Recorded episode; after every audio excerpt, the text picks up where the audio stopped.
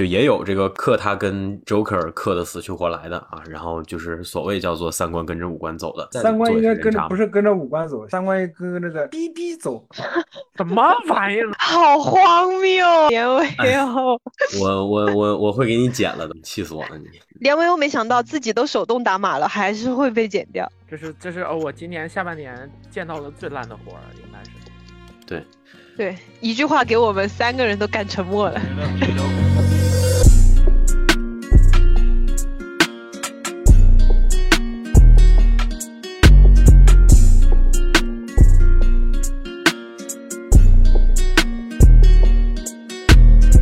的，听众朋友，大家好，欢迎收听本期的文喵评话，我是 AC。我是林子，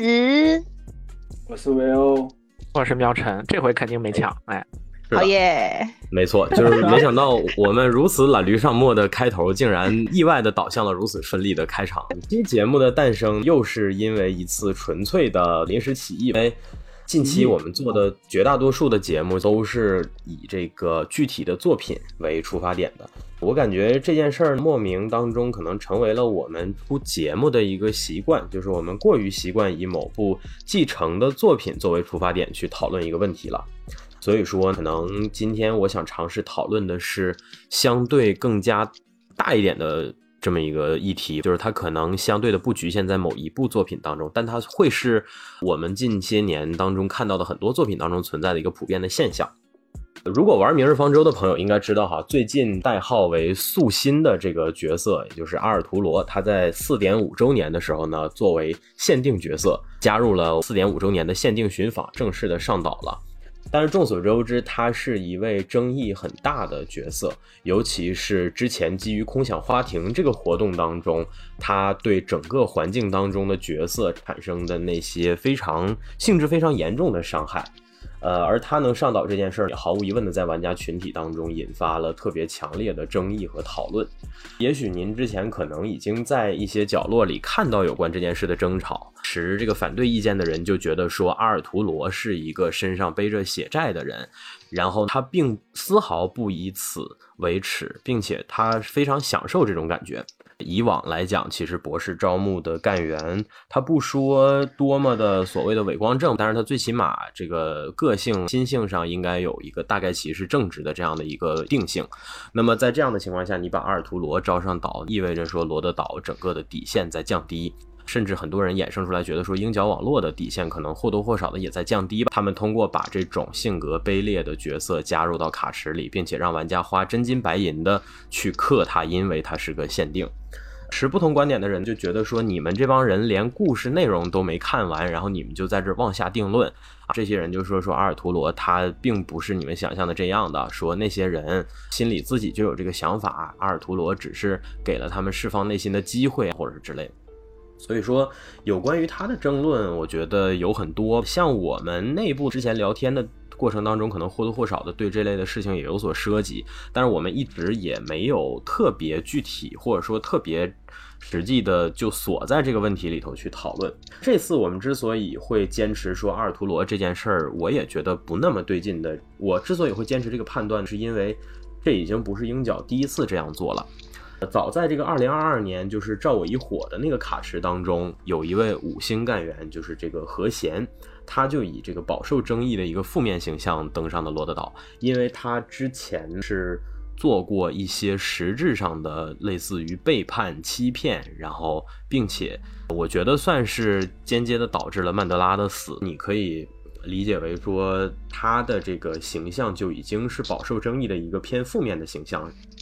那么，包括四周年的霍尔海雅，其实或多或少的也有这种倾向。虽然说他可能。更多只是局限于在蓝银生命内部成为了那个捣乱的因素，但是毫无疑问的，她的形象总体来讲也是偏恶女的。直到如今，就是阿尔图罗这样一位确实是在以往的故事当中对无辜者做出了实质性伤害的角色出现在罗德岛上，那也确实是让大家开始对罗德岛乃至于说整个明日方舟系列的这个认知认知这个价值观也产生了比较大的这种认知上的差异。事实上，我对这个问题其实是持好奇的态度的，就是比起说真的特别起劲儿的去选边站之类的，我更想听听大家对这个问题的想法。具体来讲，就是说我之前概括它就是叫做坏人坏人被招安，或者是坏人成为了你的伙伴的这件事儿。也就是说，我其实想听听大家有没有在以往的这个作品或者说是经历当中遇到过类似的情况，是否能够接受，或者说你们围绕这个问题更具体的想法是什么？这是我们这期节目展开的一个基础，一个起点。说起这个阿尔，首先我先问一个问题，就是咱们四目前四个主播有仨玩《明日方舟》的，那 AC 同志跟连维欧同志，你们把《空想花亭》和这个最新的这个。叫霍什么什么什么之火来着？崔林特尔梅之金，你一个字儿都没猜对，我的天哪！啊，我就对了一个之字儿，之字对了一个，对，你对了一个之字。对对，行，就这两个这两段长的剧情，你们看了多少？很遗憾，我空想花亭我看完了，但是崔林特尔梅之金我是还没开始看。然后连维欧同志呢？我一个都没看。行。我的话是我今天从睁眼睛就开始补这个课，我天呐，从从十上午十点钟，然后看到下午六点钟，看了八个小时这个东西，我的天，辛苦你了，真是。对，就是它真的还挺长的。我其实到最后。那个《崔特尔梅》至今我也没有完整的就是看完，就是后面的倒数的几个章节，就是在大结局之前，我基本上就是快速的过了一下，看了一下缩略的剧情什么什么之类的。我觉得我们先从一个特别基础的东西来说，就是所谓的上岛是一个怎么回事儿。如果大家对《明日方舟》的差不多是第七章跟第八章左右的主线剧情有印象的话，其实他会提到一些事情，包括战地秘闻跟五间异化这些非常早的，这都不是 side story 了，这是故事集。它里面其实有提到说，所谓罗德岛罗德岛签订干员有什么样的标准？罗德岛签订干员的标准是他们没什么标准，就是罗德岛是一个医疗机构，那这个医疗机构会派发很多的药物。而因为营销网络一直在《明日方舟》的主线和所有的故事当中在渲染这片大地的充满的苦难，然后大家被贫穷、战争、偏见、疾病折磨着，所以说罗德岛其实在相当程度的，就是运行当中是以一个近乎慈善机构的方式在派发自己的药物，而接受了罗德岛的治疗又想要对罗德岛有所回报的人就可以成为干员。那这就是，所以说我们会在那那个 side story 的跟故事集的描写当中，会看到一些实际上并没有什么特别强的能力的人，也会成为罗德岛的干员。反正你就当三星就可以了嘛。这其中其实包括那个像迷迭香这种可以进卡池、可以成为限定干员的例子。他是一个年纪很小的小孩子，他也是蓝银生命的试验品。他因为蓝银生命的实验而拥有了极其强大的力量，但同时。就是迷迭香的玩伴，没有这么强的力量的人，其实也可以成为，就是罗德岛的嗯干员。尽管我们说没有直接看到就是这一类的例子，它不会像别的，像是比方说《白夜极光》当中一个来送信的小信使塔塔，一个很普通的小姑娘，也能成为《白夜极光》的你卡池当中的光灵之一。罗德岛目前我们就是玩家能够抽到的所有角色，就你给你感觉至少都还是有，咱不说独当一面，至少也是有能上战场的实力的。在最早的时候，剧情当中不是有一个什么一百米等于一火的一个说法，就是说这这个评价来自于杜宾教官对于这个米格鲁的一段话，他说一个米格鲁打不过天火，但是一百个米格鲁就是就不见得打不过了。就是你可以看得出来，就是所有 A 一行动预备组的，就是一排三星干员，其实实力都不是特别强，他们也可以成为罗德岛的，就是重要力量之一吧。那我们说回来，就是他有这么一个非常，嗯，非就实际上面非常广的这么一个干员签约的制度，就相当于只要你的命运跟罗德岛产生了交集，而你又愿意去使用这样的一个契约，去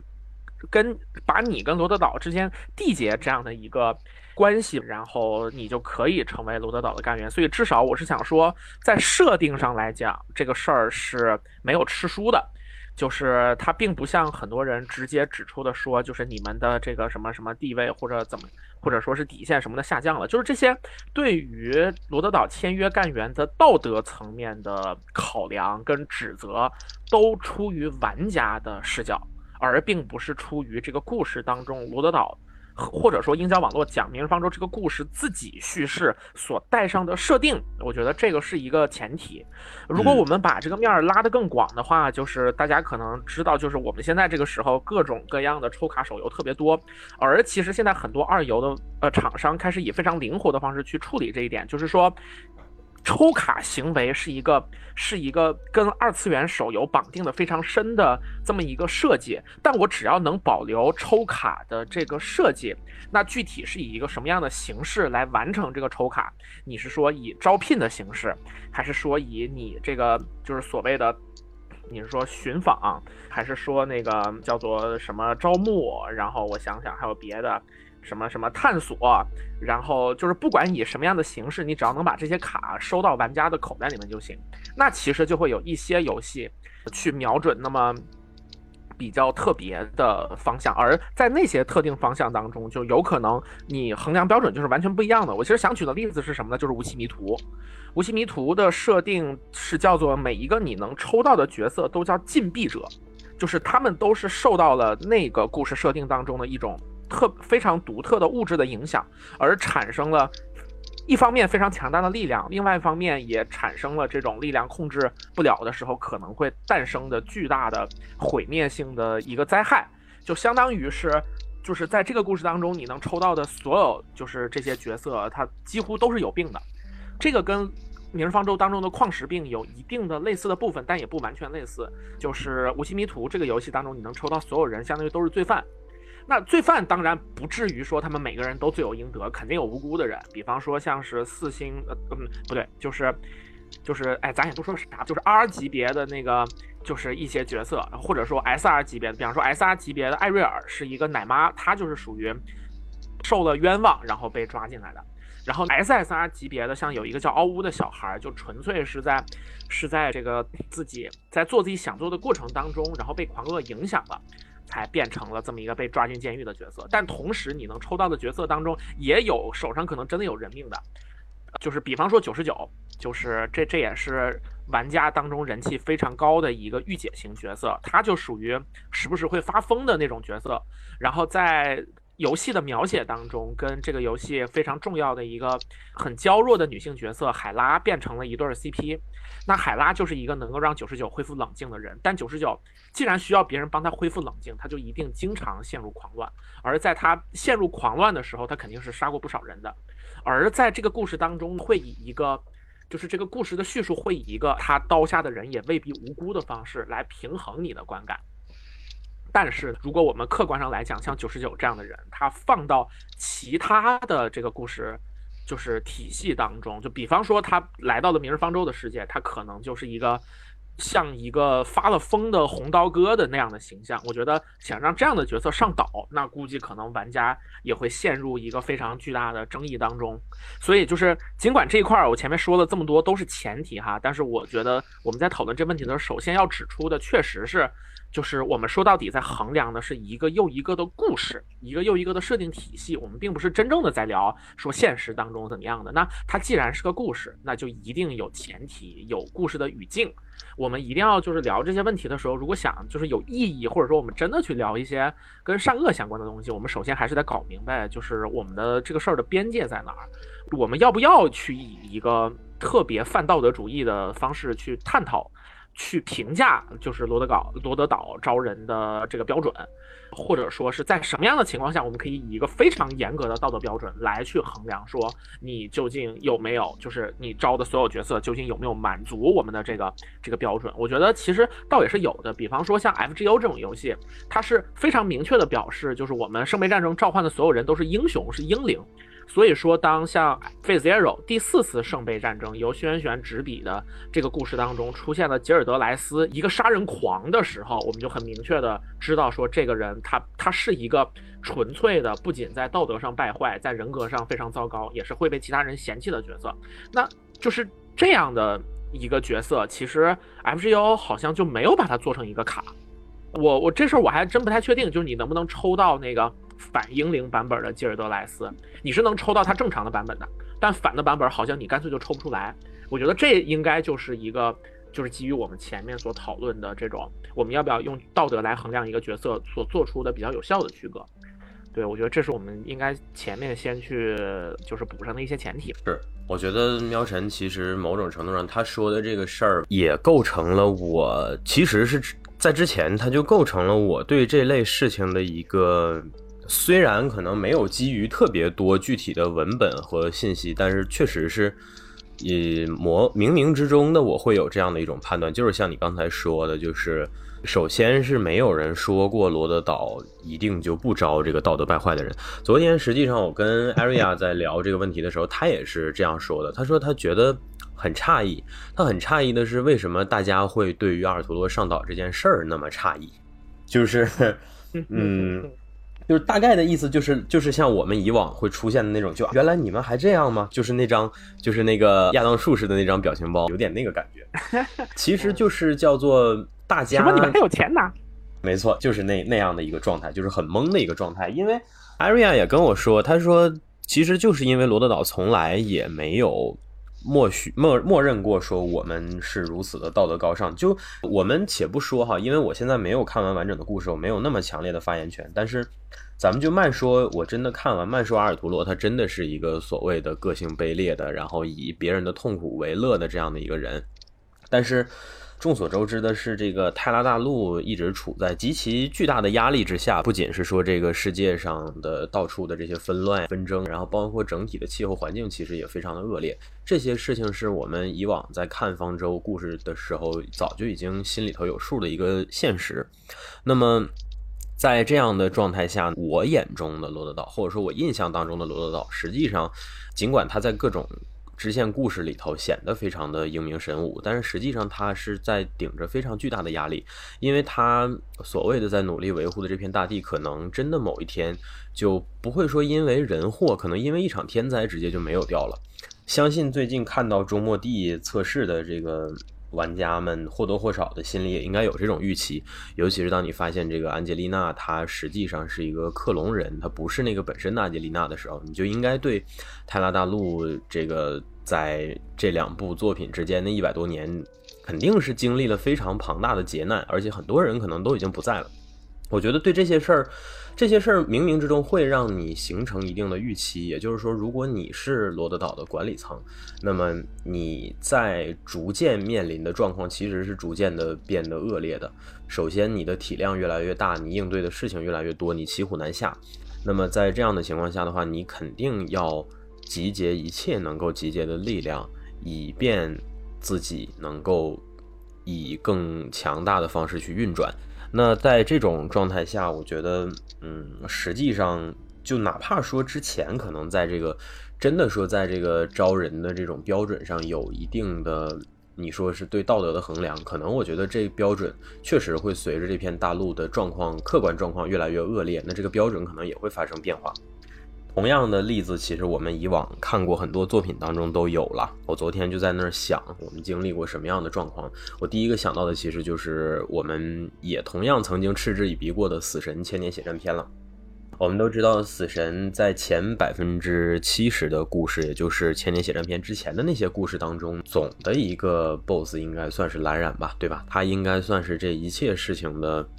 呃，始作俑者，然后也是你前百分之七十故事的一个对抗的终点。蓝染被制服、被关起来，也就意味着这一切都结束了。那我们说的具体一点，它实际上在前百分之七十的内容当中，象征的就是那个恶。但这个阶段，你的这个对抗的方向是非常明确的，而且你也没有在这个故事当中见到真正意义上的灭顶之灾。你在接受的还是集团和集团之间的对抗，你接受的是理念和理念之间的冲突。但是我们说到了千年血战篇，一切都变了。千年血战篇客观的状况是，灭却师这个种族要把尸魂界直接灭掉。这个不是所谓的 revolution，这个叫做 annihilation，这是毁灭，这是直接把你歼灭掉，直接把你抹除掉。这是灭却师的目的。那在这样的前提之下，我觉得之前所谓的不用说中央四十六式了吧，就是包括说这个作为接任总队长的京乐春水，他心里也非常的明确，而且是实事实上，失魂这个灭却师第一次入侵之后，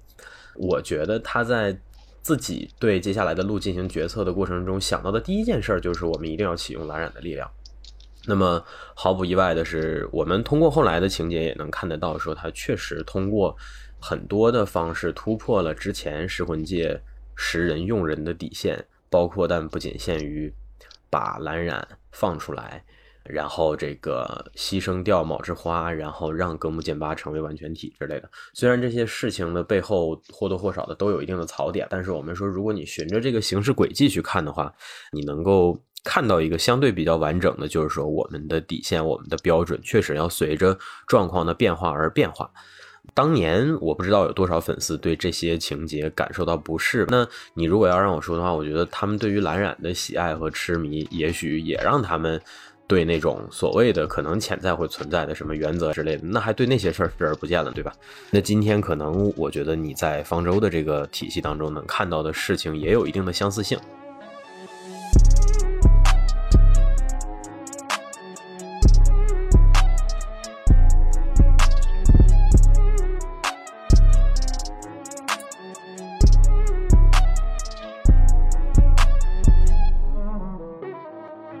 你们叭叭说这么多，就他妈现在这些小孩道德洁癖太他妈厉害了，我操！我觉得玩个游戏至于吗？我觉得不是道德洁癖的问题。其实我我在就是听闻这件事情的时候，有一丝的不解，就是我企图想要明白，因为其实文文艺作品或者文学作品里面，对于一个角色。的这种就是就是这种道德需求什么的，大家都是一都是一一直都有的，也有那种就像，A C 老师说的这个蓝染对吧？后来又成为战力的一部分等等这种事情。但是问题是，它有一个很大的区别，和方舟事件有个很大区别在于，那是一个纯粹的作品，而这是一个游戏。也就是说，我在思考这件事情的时候，我会在想说，如果我因为我不玩方舟嘛。但是我也玩别的游戏，如果我在玩的别的游戏里面有这种情况，我会如此的不能接受吗？我觉得好像没有那么的不能接受的点在于，我玩的不是抽卡游戏。那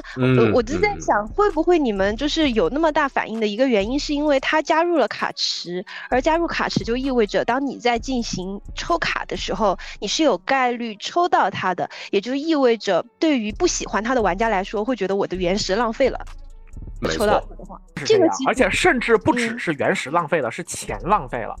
对对，所以我觉得这个才是整件事情的症结所在。因为比如说我我如果只是看一个漫画，然后我就是特别讨厌蓝染，然后到了千年血战篇，然后发现蓝染变成了主角团的一部分之类的，然后我很不爽。可是我从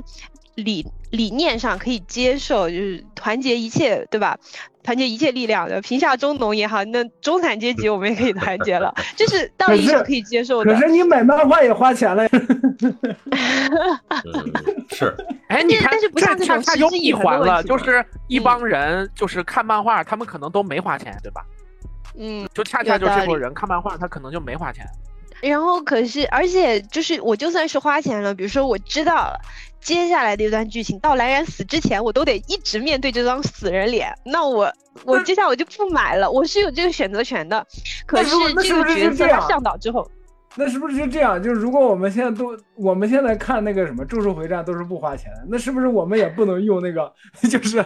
一刻都没有为那个谁谁谁的死哀悼，然后接下来下一秒赶到战场的是这句话，我们是不是也不能用了？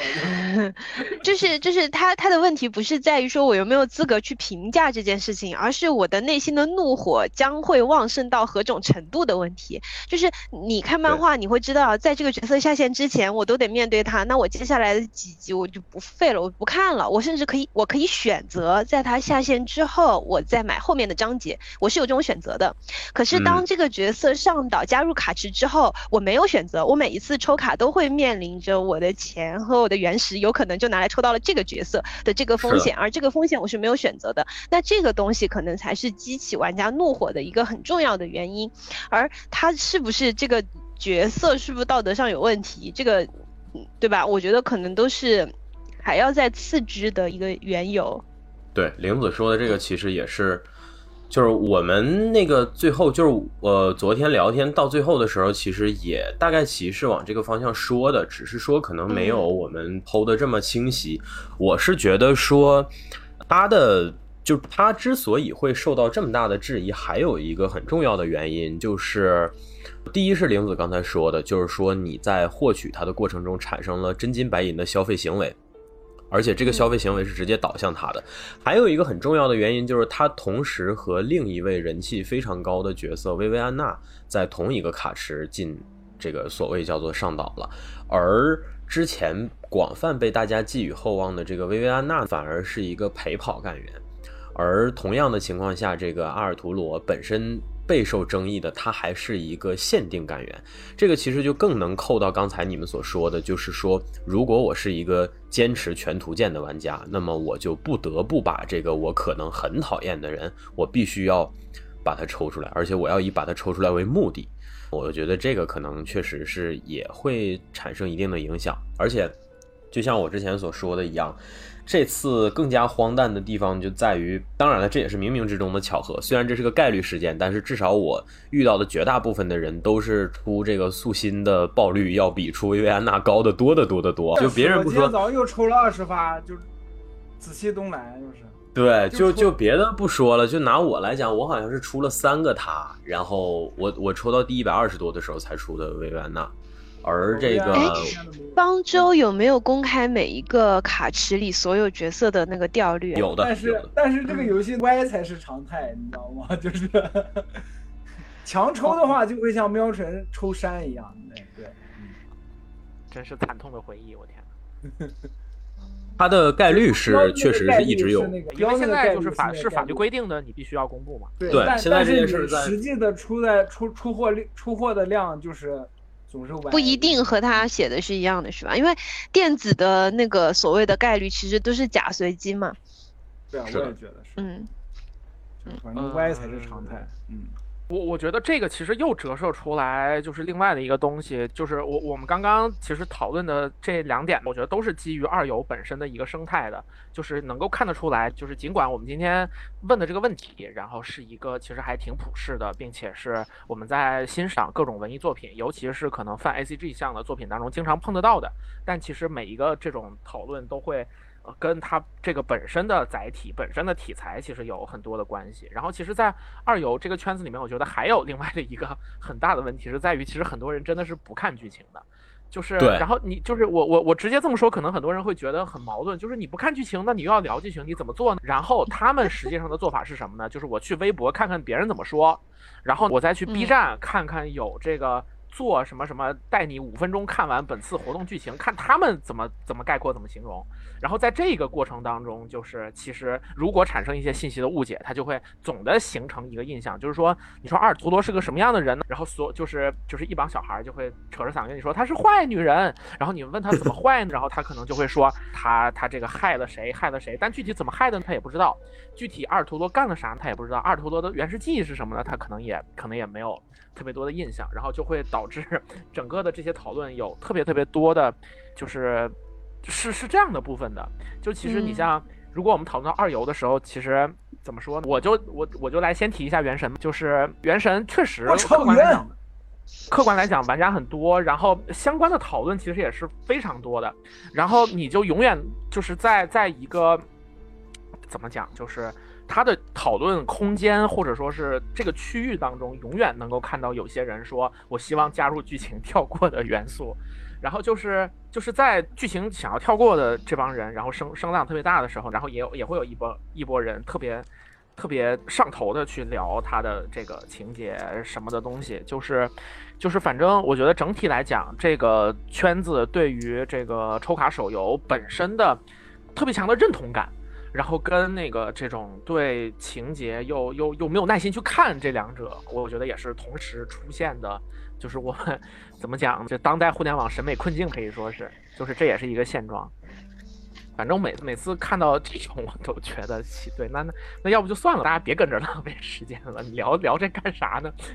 但是有有很多人也不想看，是吧？对，但是我觉得哈，就是如果我们真正把所有的这些前提都顾上了，就是说在二游的这么一个环境之内，我们要强调这个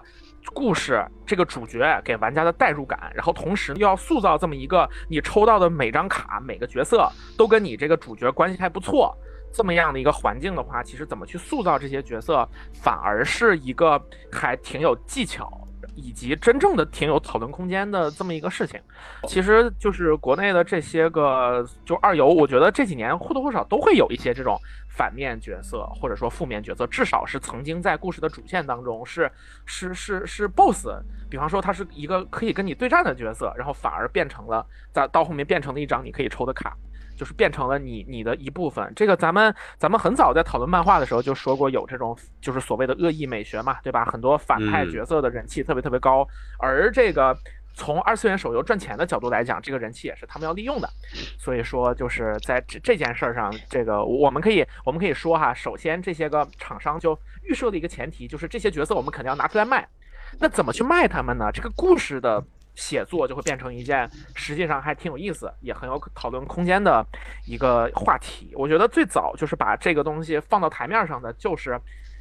恰恰就是《明日方舟》。它在那个一周年之前的活动《生于黑夜》当中，对于一个在主线关卡把一个己方角色直接从战场上炸没了的一个角色 W，有了一个从头到尾的叙述。然后在第七章当中，W 就直接变成了他们卖卡的一部分，而当时的玩家对这个行为可谓是不仅欢欣鼓舞，而且顶礼膜拜。大家都觉得一周年的时候，第七章主线让 W 上岛，这是一个非常非常漂亮的，就是写作。我觉得这个本身还是就是挺有意思的，也是在这件事儿之后，这个也变成了很多玩家逐渐可以接受的这么一个方向。然后可以说是在这之后一步一步的。然后产生了 A C 前面讲到的关于和弦的争议，还有最近阿尔图罗的这些争议。是的，也是刚好侧面也可以看得出来，在生于黑夜的时候，大家还看剧情，现在大家可能确实都不太看了。我觉得这也是能够看得出来的。就是其实这是一个很完整的成长轨迹嘛，这是他的那波受众可能长大了，可能这三四年的时间就是这波人从上学到上班的过程。你说，你可以说繁忙的很多死忠粉已经退坑了，然后对新上来的其实可能是一波更更看乐子的，或者说是更更更冲着热度的朋友。没错，你也可以说繁忙的工作让他们失去了能够细仔细品味这些情节的时间。而我是反向，我我是这批玩家的反向，就是我是失业之后，然后三失业三年一直在玩。其实可能是因为，就是我这个人，你看我们四位主播就只有我一个不玩周，对吧？我不仅不玩周，我不玩所有的抽卡二游，所以其实我天然有一个立场，就是为什么我不玩这些？因为我对于这种抽卡机制本身是厌恶的，所以我来参与这期节目的话，我一定是个大反派的角色。对，没错，就是这种游戏就不要玩，你知道吗？因为一上头了，你就不知道你就会花多少钱。操！就是其实，其实就是呃，因为其实你们在讨论就是这位角色上不上岛的时候，其实很多时候是从策划的角度出发，或者说从一个比较好的方向去去想这件事情。那对于我来说，可能我的想法就会更功利一点，就是因为其实当你去设计卡池的时候，就特别像这种抽卡游戏，你其实作为游戏策划，你有一个天然的使命，就是我要让玩家，嗯。不停的在我的新卡池里面抽，对吧？我要让他们花钱，然后我为了让他们花钱，我必须要定期的、不断的去加入新的卡片到这个卡池里面。那当我的游戏的剧情进行到一个程度，我的世界不可能不可能无限庞杂下去，我的很多角色一定是会。从我之前的这些剧情里面的角色里面出的，那么在这种选择开始变得不那么多了，支线的编写没有那么的，呃，那么的好了，没没有那么完善的情况下，我势必会加入一些带有争议的角色，曾经的反派也好，或者怎么也好，我想个办法让他的你说上岛加加入卡池合理化，我会想办法做到这个事情，然后让玩家去。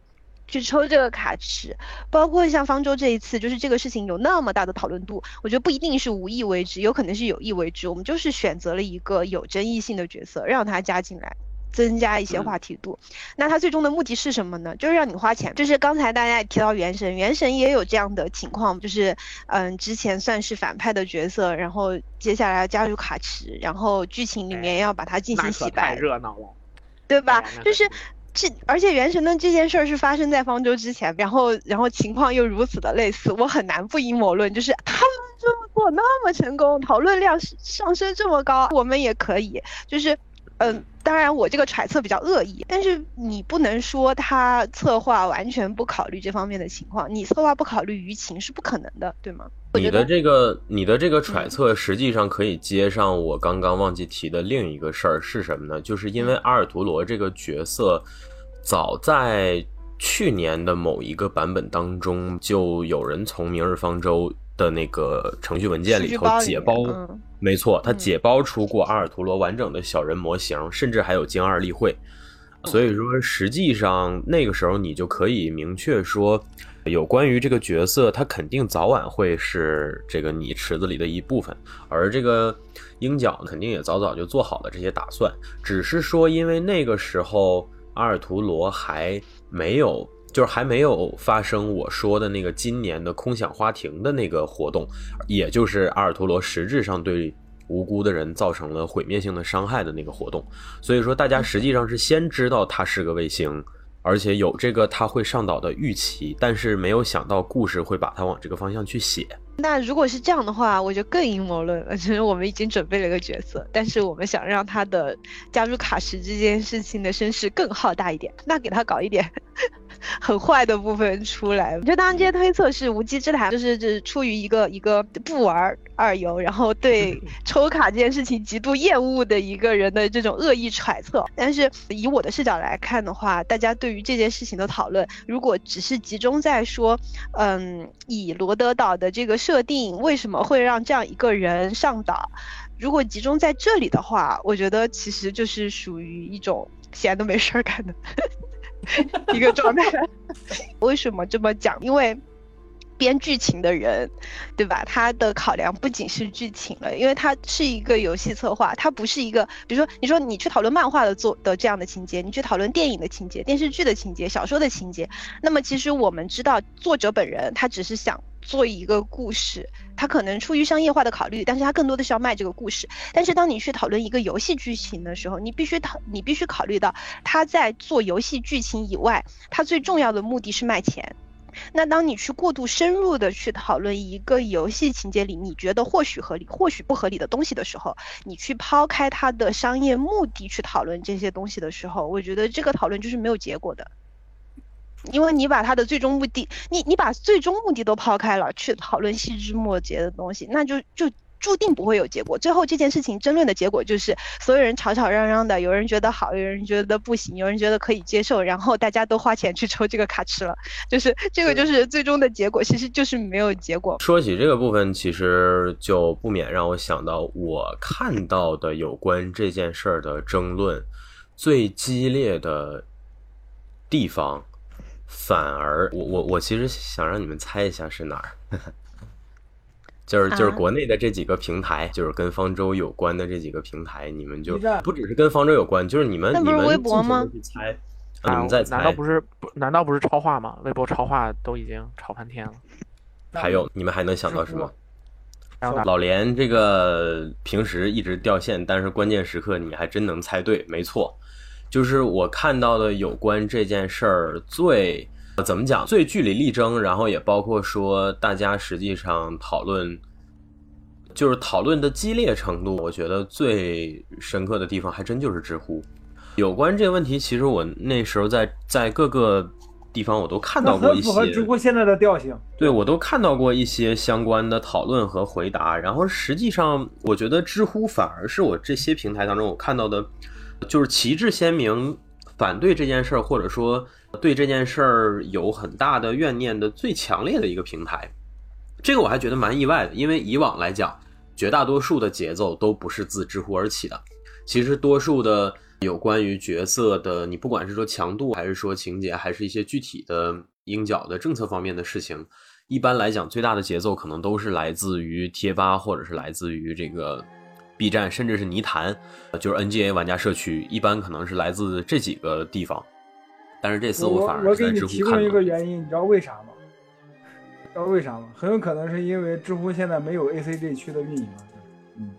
就导致好家伙，就导致没有人压压压压得住这些声音，你知道吗？结果就反而就是、哦，这个场合需要本山大叔那句话叫我的妈，还有意外收获！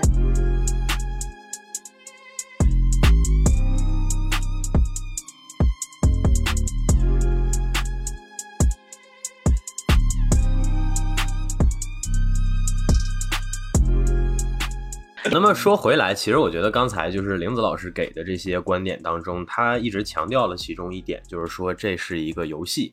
它相比那个具体的只涉及一方消费或者鉴赏另一方的那样的作品，它与那样的作品相比，游戏可能是一个强交互性的东西。那我说回我们今天的那个坏人招安的这个这个议题，就是抛去所谓的消费行为这件事儿，我更能想到的，就是我能想到的坏人招安这种类型的事情，也有一个很直观的例子，就是 P 五的皇家版，因为大家都知道，玩过 P 五的都知道这个明智五郎这个人，对吧？我们之前也做过 P 五的节目，我们在那节目里头也毫不吝惜的表达了我们对他的鄙视，然后还有有关于这个人设的当中做的一些试图想要做那种就是邪魅，但最终其实很失败的一些地方。但是嗯因为这个游戏的所谓叫做它在考量的肯定是发展更大的目标受众的群体，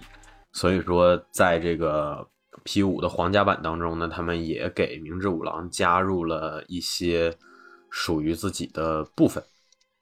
而这些部分当中也也有很强的想要把他和主角这些人再往一起凑的这样的倾向。那这个事儿，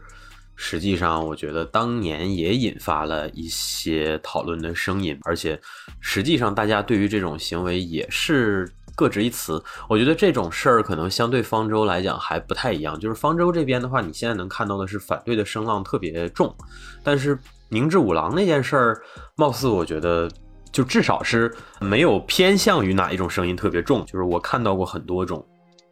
就也有这个克克他跟 Joker 克的死去活来的啊，然后就是所谓叫做三观跟着五官走的，但是也有一些人就是坚定的认为说，那确实是三这个人在观三观应该跟着不是是跟着五官走，下三观跟那个滴滴走，就是嗯。什么玩意儿？好荒谬，结尾哦。我我我我会给你剪了的，我会给你剪了的，你你太让我失望了，你气死我了你。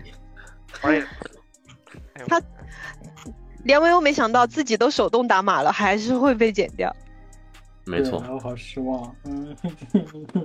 对，那么太烂了，就是我这这是这是这是哦我今年下半年见到的最烂的活儿，应该是。对对，一句话给我们三个人都干沉默了。我确实沉默了。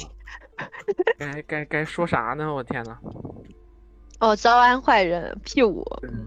这回是反对的声浪为主。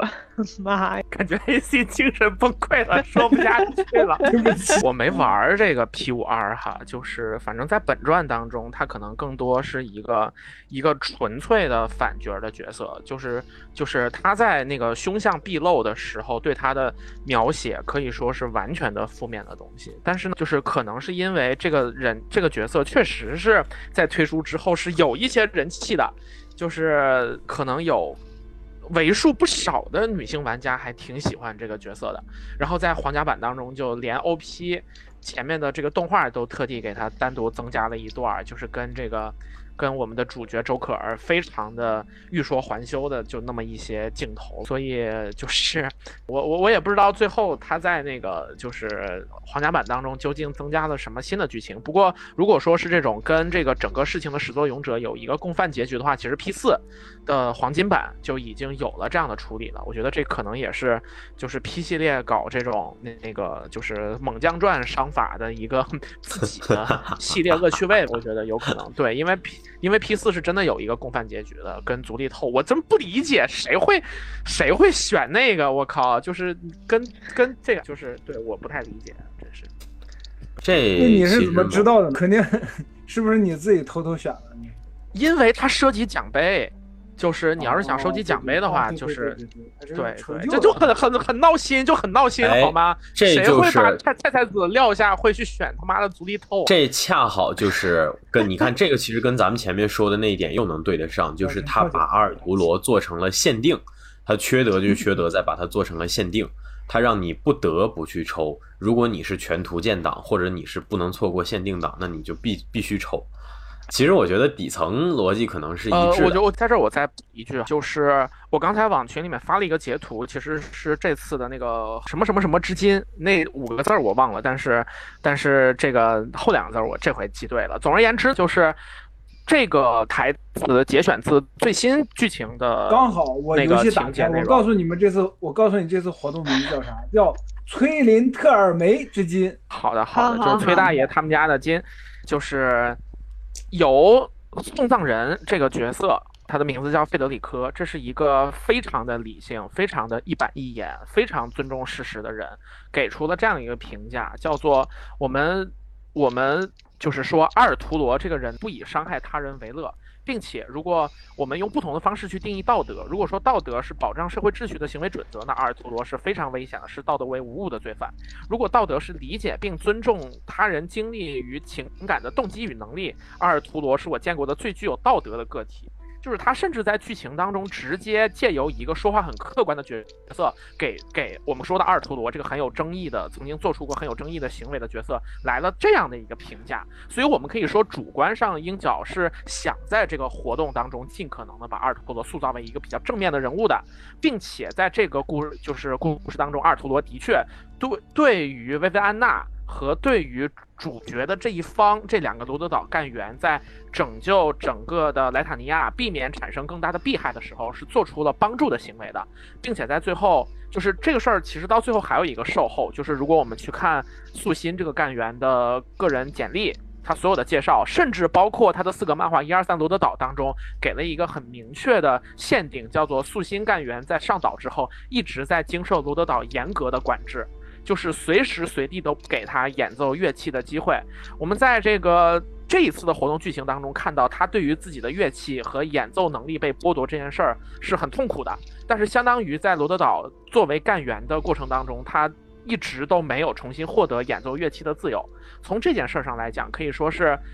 这我觉得这是一个售后的处理，就是相当于给了大家一个一个事实上的描述，叫做阿尔图罗在一直经受着他之前行为的惩罚，不管他是出于好的意图还是不好的意图。所以说，鹰角可以说是在求生欲这一块儿，就是把他往正面角色去往回掰的这一块儿，其实是不吝惜笔墨的。花了从这个旁人的描述到最后的处理，到这个角色自己的描写，在几个方面都同时在出手，去把这个角色往更正面的方式去掰，在合理化这个他上岛的这个过程。那我觉得现在的这个情况能体现两点，一点就是可能确实像我们前面说的，很多年轻的朋友是不看剧情的，包括其实这个事儿炒得特别厉害的时候，是这个剧情还没出来嘛，是在这个周年庆的那个活动上面，就是剧情。出来之前讨论的这些东西，另外一个就是鹰角这次的活儿，我觉得整的确实也是不如 W 的之前的情况要好，就是可能写的有点太、太太就是太太主观了。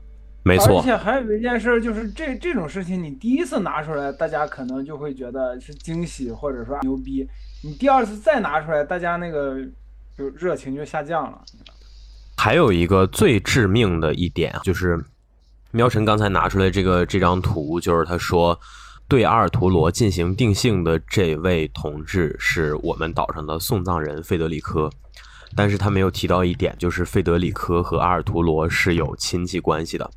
阿尔图罗应该是他的 远房的堂姐，应该是这样的一个定位，没错。说亲戚倒不是说他会藏私，但是关键是这两个人一块儿相处了非常久的时间。对，或者说某种程度上来讲，实际上肯定是不会藏私，因为我们对以对这个故事情节的了解来讲，送葬人是一个几乎没有情感机能的人。而且送葬人从这个角色第一次登场开始，他就一直在抓这个阿尔图罗。没错，但是他在很就是多剧情当中都表现过，说因为你的行为导致他人的死亡，所以说你在拉特南的刑期会不断增加，我会负责抓你回去。那送葬人就是急先锋，阿图阿尔阿尔图罗就是那个狂飙嘛，这不是？哎，有点这意思，他俩确实是这种关系，前期是这种关系。但是就是我我是之所以说这个，其实是因为就是我们如果还是回归到刚才那个，就是我们说你不看剧情或者说不了解的那么深的这帮人，你看到这一段，其实就是类似于那她是你姐，你肯定要说她好话，就是你懂的，就是我的意思是很多一部分人还会这么理解，所以这也是回归到刚才苗晨说的，鹰角这次的那个活儿，可能确实某种程度上他不如。之前那种叫做用一个十拿九稳的一整个 side story 的内容去塑造这个 W 这个人物，实际上对阿尔图罗的塑造是分了分分成不同的部分，被拆分在好几个这个所谓的 side story 里头进行的。他第一次登场是在那个陈影余音，也就是找了一下，那会儿他还没有名字，不过出现是以一个非常严肃的状态在。哀悼他学生的死亡，就是还挺认真的。对对对，是的，那是黑剑的那次活动。黑剑那次活动当中，重点的角色肯定是黑剑和白垩，而且白垩死得很惨，所以说大家很伤心。那次活动当中，阿尔图罗的登场实际上没有给人留下太深刻的印象，只是大家看到他觉得这例会很精致，这琴很特别，大家觉得这人还这么漂亮，他将来肯定会上岛。然后解包出来了，是卫星，确实会上岛，连金二例会都有了。为啥看起来这么吓人？这人绝对不简单。带着这个不简单的印象到了空想花亭，没想到他不光不简单，他还还是坏女人。没错，他还 是的，是的，他还他不光不简单，他还不留情。我觉得他不是坏女人，因为我觉得，我觉得对坏女人的定义应该是这个这个女的特别坏，然后他会做一些。这话真是听君一席话。如听，然后他会做一些，他会做一些，就是旁人看起来就是那种不不不符合道德的标标准的那种事儿。但是呢，但是主角男男主角或者说玩家或者说读者就会疯狂的想给他生孩子。我觉得这种角色属于坏女人，就是他的就用一个 用一个就是网络就是那种就是那种，你知道就是那种公众号营销号会说的词，就是性张力很强的那种女的。那种坏的女性角色，我觉得才能叫坏女人。你说那素心，我觉得不属于坏女人。阿尔图罗姐姐也挺好看的。那你想给她生孩子吗？这事儿我没有这个功能。呃，那个，你你你你你练葵花宝典？不是没练葵花宝典的也做不到这件事儿。那您您您可以是吗？好啦，不要再打了，要打去练习室打。期待连维欧给我们证明一下他可以的那个、那个、那个。没有，我我大概理解连维欧的意思，就是他在他的心中，“坏女人”这个词，最主要的不是形容一个女的她做了多少坏事儿，而是在于她会玩弄男人的感情。对，对，没错，没错。哎呀，我靠，不愧是女人，我靠，一下就。妈的！说什么话？你这个话也很不中听，朋友。你说啥呢？啊，不愧是玲子，一语中的。前面那段剪了一些。他刚才说啥了？留出我女权主义形象。他他刚才说啥了？我知 不愧是女人。你放心，你放心，你这段话我会给你原封不动的保留下来，我放到片头哈，我放到片头和片尾。我女性，我女权主义者的形象崩塌了，对不起，向各位道歉。如果道德，如果道德是能够保障节目运转的行为准则，那连维欧无疑是最危险的，视道德为无物的罪犯。嗯，这么道德是吧？好好好好好，道德地德是吧？好好。就其实我觉得，就是至少是目前在我看来，因为空想花亭发生的事情，我知道。空想花亭实际上是一个基调特别残酷的 side story，它是《明日方舟》整个四年下来我看到的，应该算是它不仅仅是严肃，它很恶劣，就它是最恶劣的那一档故事。它虽然这当中也有那个所谓的力挽狂澜，但是它的力挽狂澜不会让我感到丝毫的。释然，或者说不会让我有丝毫的舒适。没错，他的力挽狂澜写的让我有一种，哎，怎么说？就是我我不知道你们各位看没看过《禁闭岛》那个电影？看过。我整体在看空想花亭的故事的时候，加上说他在这这个 side story 里头用的那个美术上的那种偏灰暗、偏灰蒙的基调，反正总体这些内容组合在一起，给我形成的是非常压抑的感觉。我感受到的是，反正我我真心是觉得哈，就是虽然我们以前做过节目说盛赞过这个长夜灵光和。风雪过境这两次活动，我们当时觉得这两次活动都有着远超所谓的普通二游剧情水平的格局，还有那个文本的那种扎实的程度。但是我觉得，你如果纯论做风格这点，而且纯论走极端这点，我觉得《空想花亭》应该可以排到《明日方舟》剧情文本这个排列里头的第一档，它也算是第一档的。那个故事，我就加，我就问一个，就是你看了春分嘛？那个求白的那个故事集，我看了，我知道那个故事的状况，就是它也，它也可以算在这，对，它也可以算在这一档，但是我感觉到的，就是春分没有这么压抑，我我觉得你应该能懂我的感觉，因为你也看完了，对吧？就是。空想花亭的压抑，它带有花亭是那个事儿还很紧急，就是它是一个有点像类型片的，就是比方说那个是就是就是四十八小时，是整个事儿血溅非常紧。血溅二十三号警署，对，就是类似这样的东西。而且最可怕的一点是，空想花亭这个故事里头登场的那些人，你看到他们的例会。你都能感觉到这个活动扑面而来的那股绝望的气息。就是我看到那个花匠的例会，我就觉得他最终一定会走向那个最彻底的悲剧。然后果不其然，整个空想花亭是哪个卡池？我我现在已卡圣约送葬人。圣约送葬人，圣葬，我没抽，怪不得没印象。然后他他的这个活动，真心是他的那个压抑程度，我觉得是远超，也是远超国内所谓的二游的水准的。那这个活动当中，阿尔图罗的所作所为，可能是构成大家现在对他这些这些争议点或者这些非议的一个根本。我觉得这个活动肯定是不容忽视的。就是从鹰角的官方的写作来讲，我觉得他们可能对于就是这个故事当中出现的最直接的那个惨案是没有特别强的认为说这个事儿是阿尔图罗的责任。就是就是，反正从执笔者的角度来讲，他们是觉得阿尔图罗可能顶多就算是个加速者，或者说是催化剂。那其实，在这儿，我觉得，当然了，他本身也是一个被否定的，就是送葬人会因此而追捕他的对象。送葬人在故事的结尾非常明确的说了，因为你的原始记忆的产生，而使得他人就是加速了这个，就是也说的不是加速，就是说导致了他人的死亡。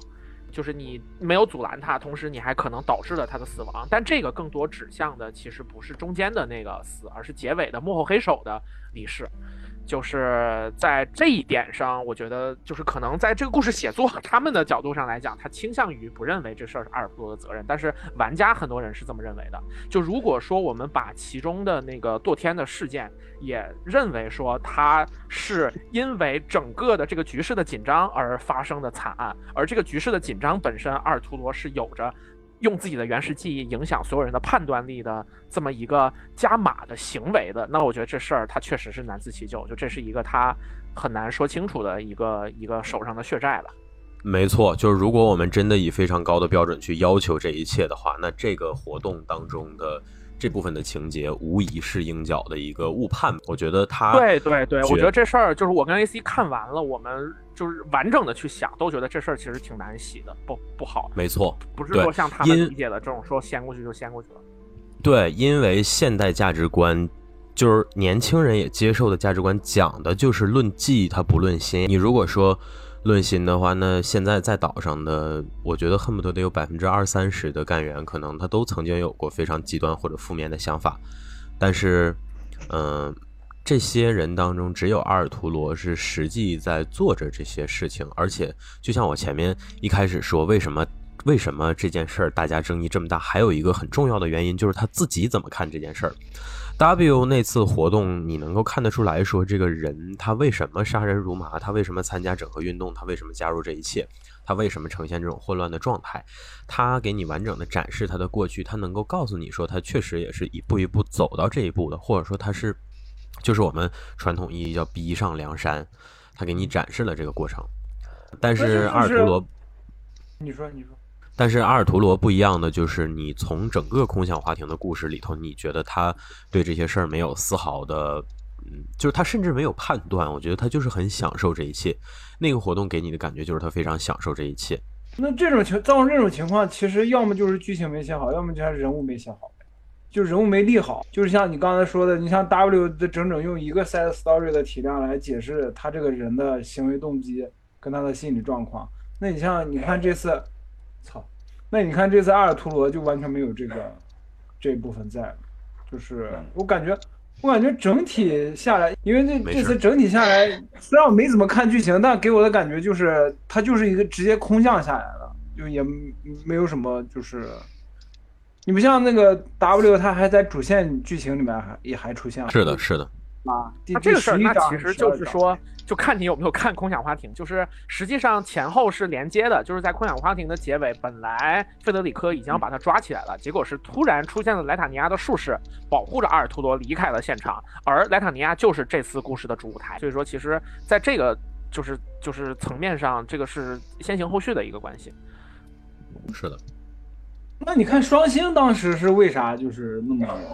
就因为他最后那一句话我觉得双星是因为首先这个《明日方舟》的，就是在他刚那个就是就是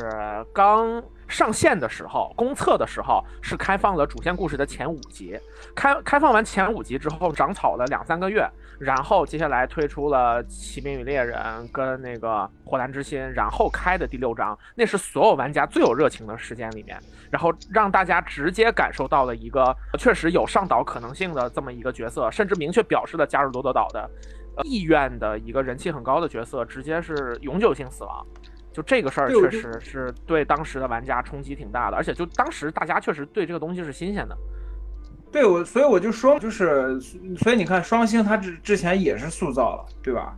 阿尔图罗这次就感觉就没没有塑造这一部分。对，然后双星还有一个特别的地方是在第六章当中有一个跟博士二人共处的差不多两三个章节的时间，就是两就是两两两三关的时间，就是我觉得二游这个。二，那这有没有一种可能，就是是那个阿阿米亚把双星给捅死的？就是，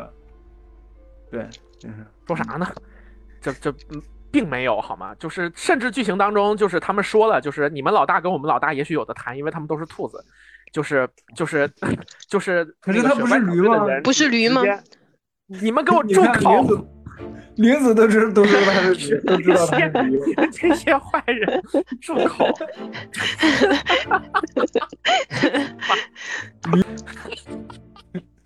好，就是再再说一时间再说踢死你！对，你给我闭嘴！AC 不许说话！你他妈再说话！这片大地就是一他他妈等会儿就要学驴叫了！我跟你说，赶紧把赶紧把这片大地就是一个末世。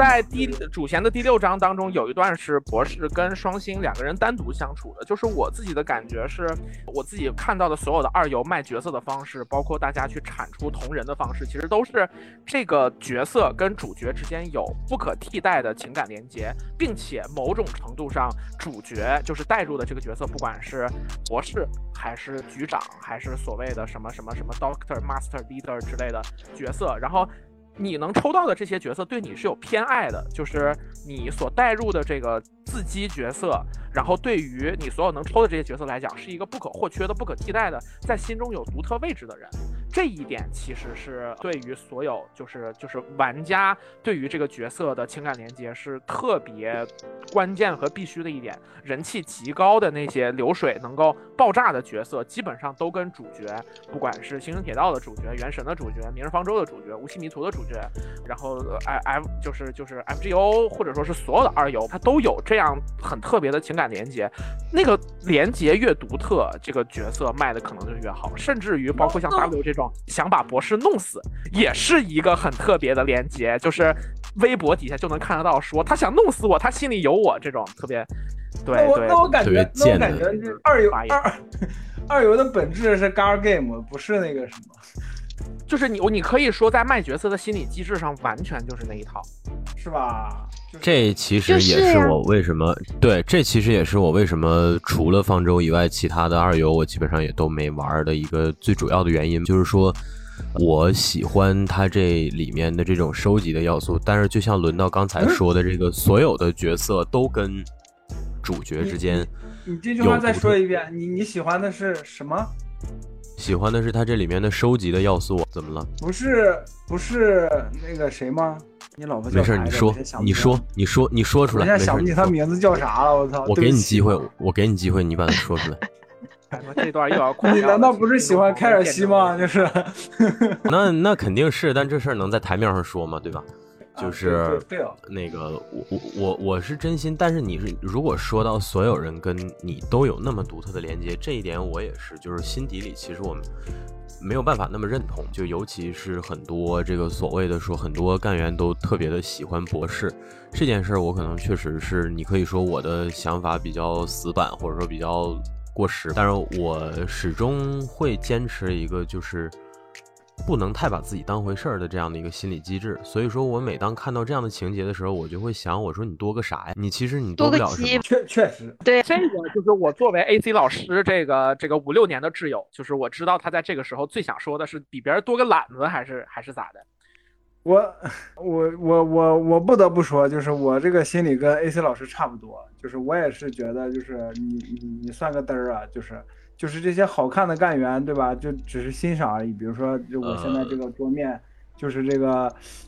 易德的这个新的皮肤，我觉得腿很腿腿很好看，所以我买了放到桌面。但是呢，我的心里只有白面鸮，好，就白面鸮才是不对，白金啊，算了。好好好好，算了算了，这这这这段整段掐掉。心里头这么放是吧？好好我觉得，好，我觉得在这儿是得那个给给我们这这边加一个，就怎么说？就是也不是说免责声明，反正往回说一点，就是说，呃，大家在游戏当中去寻求这些东西，其实没啥问题。包括在 Steam 上，这个完蛋，我被美女包围了。就你买这个游戏，包括很多朋友在 Steam 的评评价当中都已经写的非常直白了，对吧？就是我知道这是幻想，可是就不能让我幻想幻想。就是我觉得这些都没问题，就是你愿意为了自己的幻想去玩这个游戏，去投入真金白银，这些就是说白了都是个人自由，这没有问题。对就是对对对一个正常的，就是我们作为一不仅是玩家，同时也是一个在生活的普通人，我觉得就是我们至少能够分得清楚说，就是当这个幻想有点过分的时候，你应该知道他是在伺候你。就是对这个事儿，我觉得大家还是应该有一个认知，就是很多二游塑造的那种东西，它本质上是在取悦你嘛。那你啊如果知道这是取悦你，并且享受这个取悦的过程，我觉得没有什么问题。但是现在有一些时候的情况是，所有的二游玩家，大很多的二游玩家会把你，你就是应当伺候我，当成一个商业上通行的契约，并且他也会以这种你应该伺候我的逻辑去去去看待他能够交互的所有的第三产业。就是你是说看小说也好，然后玩游戏也好，看电影也好，然后就做所有的事儿也好，他都会默认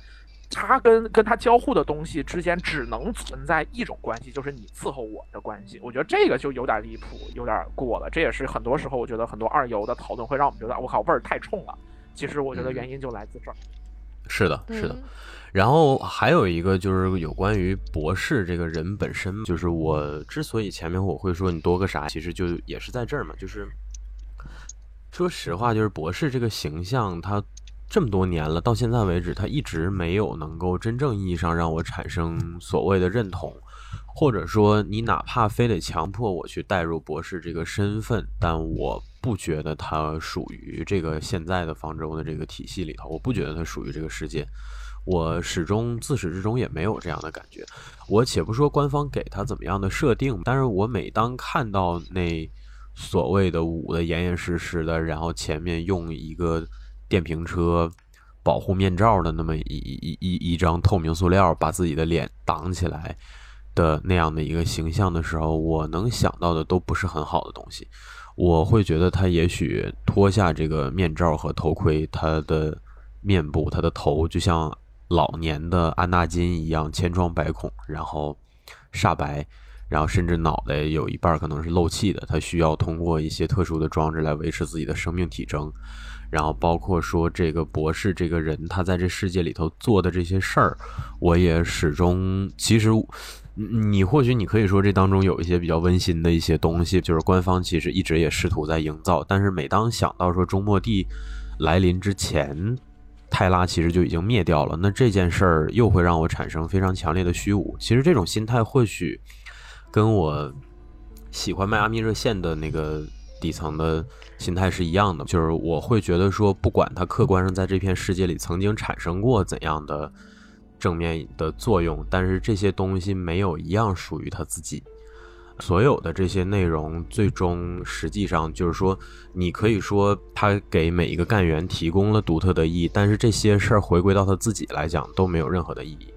我要加一句，就是。呃，A C 接下来肯定要说，甚至阿米亚什么，但我觉得恰恰就是在它已经文字量非常庞大的浩如烟海的剧情当中，有一块儿让我到今天印象都特别深。我觉得是跟 A C 刚说这个情况不完全一样的，就是的确这个角色为了便于代入，然后没有任何外貌的信息描写，同时在不同的剧情当中，你也有各种不同的对话分支，你可以选择严肃的对待别人的问题，你也可以选择戏谑的对待别人的问题，你也可以选择仅仅回复一个省略号，因为这个省略。号的这个选项，博士还被很多的玩家戏称为打点计时器，就是他对所有的问题都是点点点点点点。但是正因为这个省略号，反而我跟博士有了就是有了这种共鸣，你知道吗？因为我我感觉我我很长一段时间对于所有的事情的这种看法或者说是回应都是省略号，就是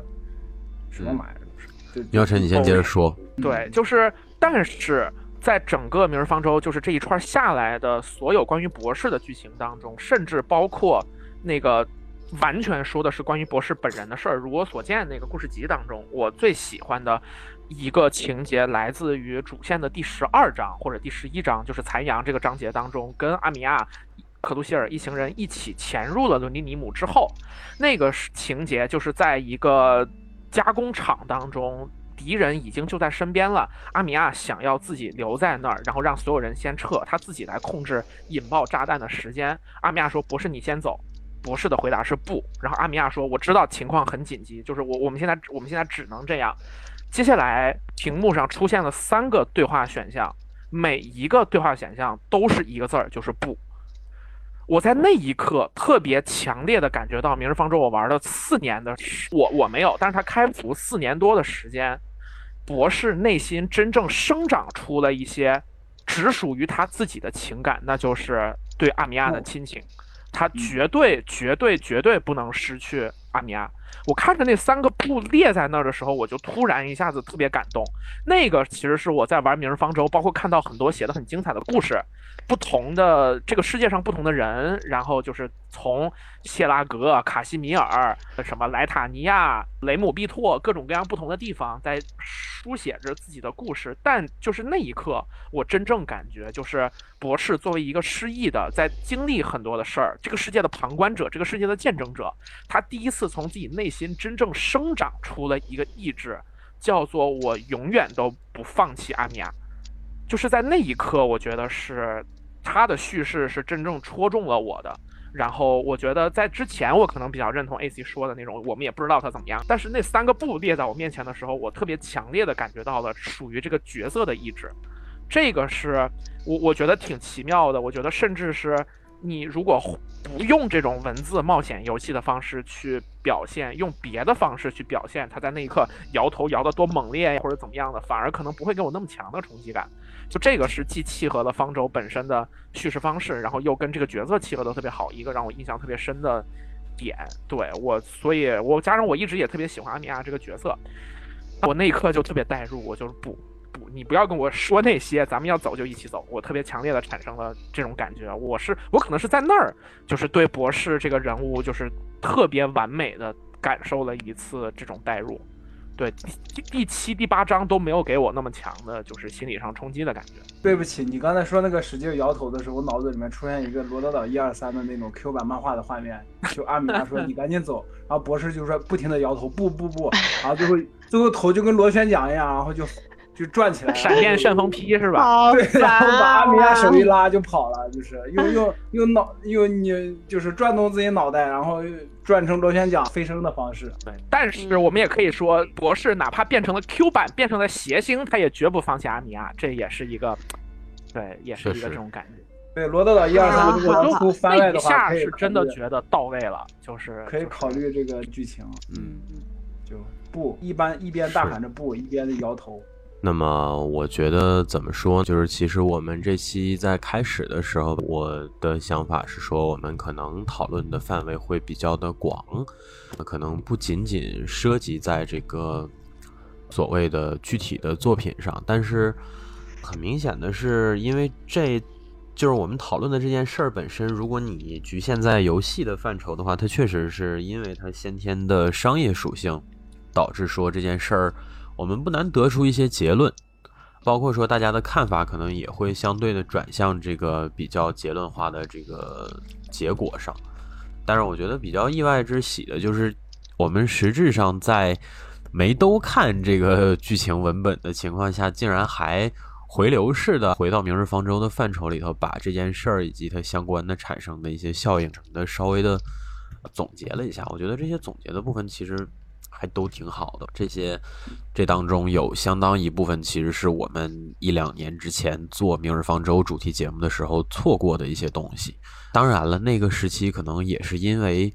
还没有，对吧？就喵晨刚才提到的那个阿米亚的那个部分的内容，也确实是，就像如你所说的，你觉得你四年下来，你终于感觉到，那可能我觉得。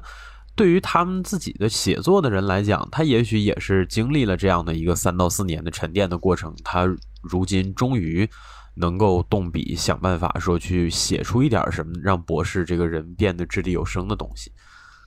可能这些我觉得冥冥之中也有一致性。对，就是那那块，就是文案在写到那块的时候，海毛就扶着眼睛说：“不，这里不能。”就是你你你就只能写只能写一个字儿，就是不。但是我我现在就这种神来之笔的地方，我相信这背后肯定有很多人的所谓的建设性的努力。但是我我我还是回归到，其实这事儿适合在正面的部分做结。但是我还是想要稍微回归到我当时的那个想法，我是怕我忘，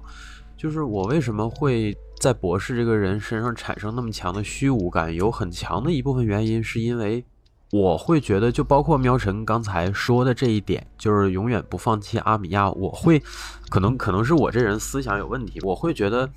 这件事儿对阿米亚有意义，但如果你转回到我的身上，我会觉得对我来讲可能代表不了什么。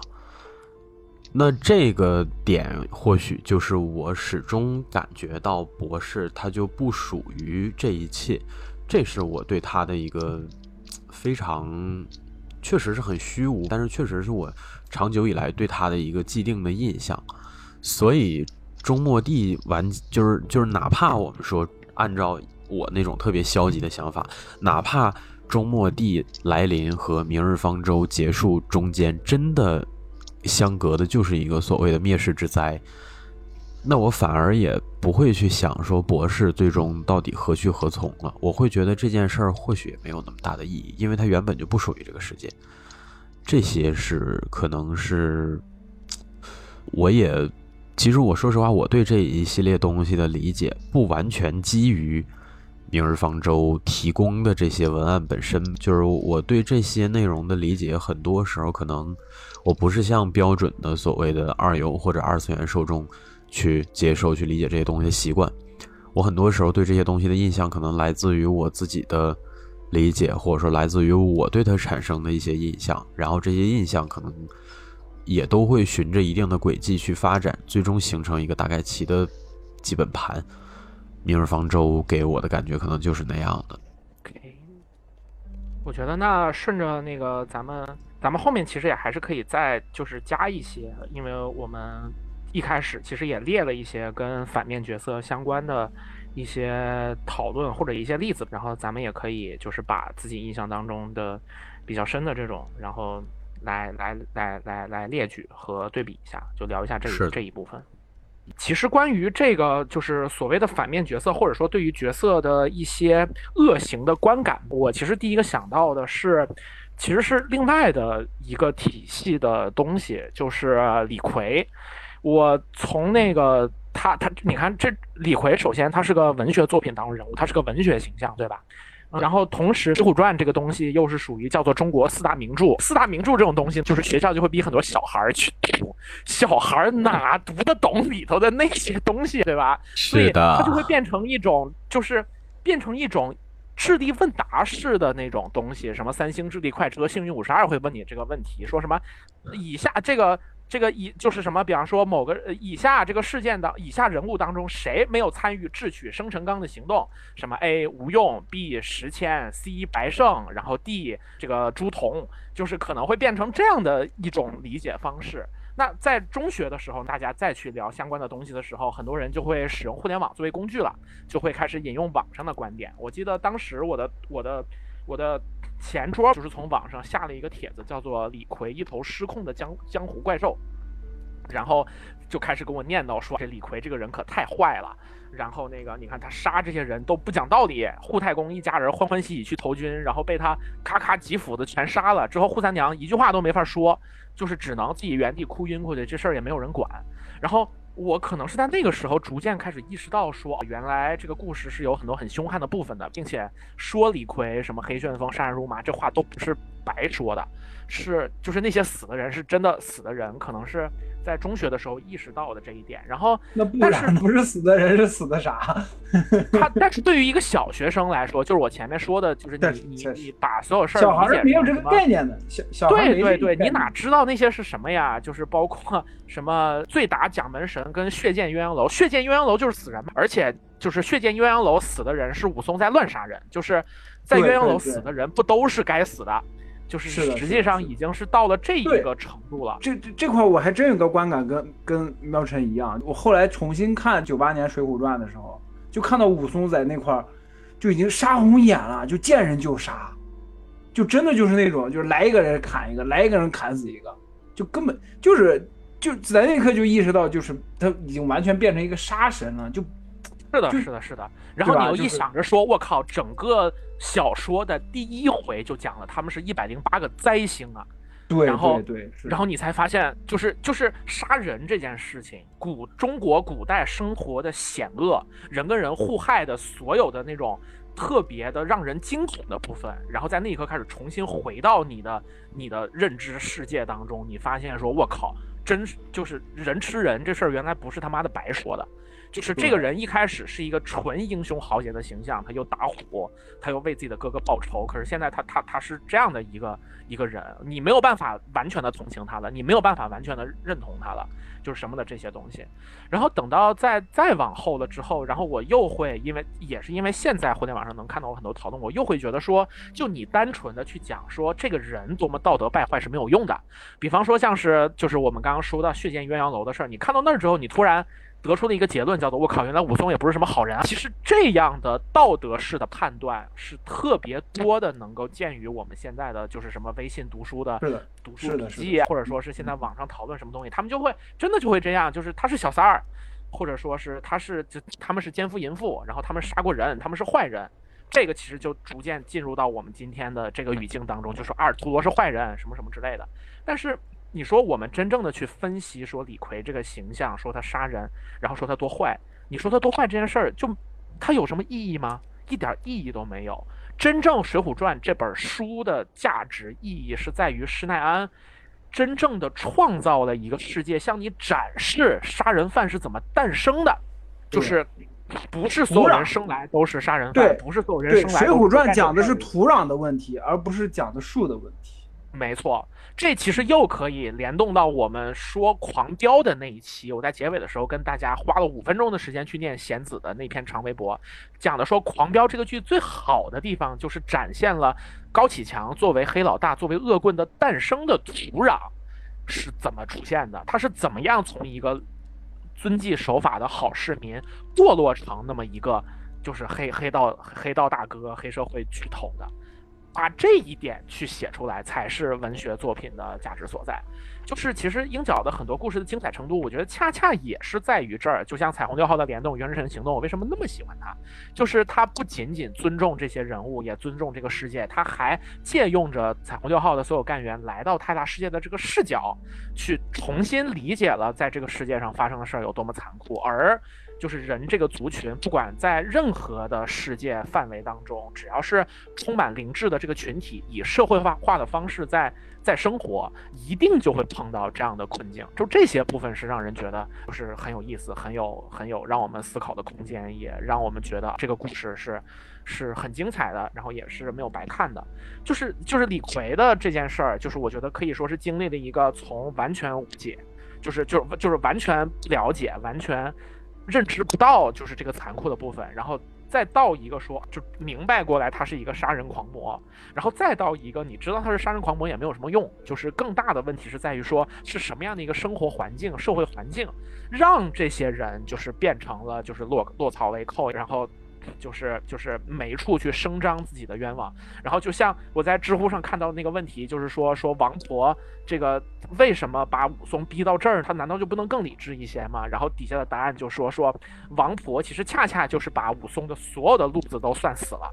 把武松逼到的一个情况，让他发现我只要杀人，我只要把他们都弄死，就没有人能再再算计我，就是把一个人真正逼到了这个思考模式当中，这才是。真正精彩的描写，就这才是让我们能够看得到，说原来，不管是说问题出在哪儿，还是单纯的去看这个人性堕落的那个让人冷汗直冒、如坠深渊的瞬间，这样的部分才是最有价值和最有趣的部分。我觉得就是我们说的很多，就是这种反角洗白，其实很大的价值就在于他是怎么成为那个反角，犯下那个就是不可挽回的错误，而同时在那之后。他在成为主角的一一份子，或者说是重新回到了大众的视野当中，他怎么去看待自己曾经做过的不可挽回的错误？这个部分是特别有意思，也很值得去欣赏和咀嚼的。然后这就刚好又能回归到我们前面做的那个对比，就是生于黑夜。给你完整的展现了 W 是怎样变成这样的，但是很遗憾的是，到目前为止，有关阿尔图罗的这个情节当中，其实我们看不到太多展现这些部分的内容，或者说，虽然我们知道说官方出了一篇这个漫画是专门讲他的事情的，但是，嗯，很遗憾，我觉得那笔墨那篇幅也确实是分量上肯定是不够的，这就不行。现在谁还看漫画？哈哈哈哈哈，行吧。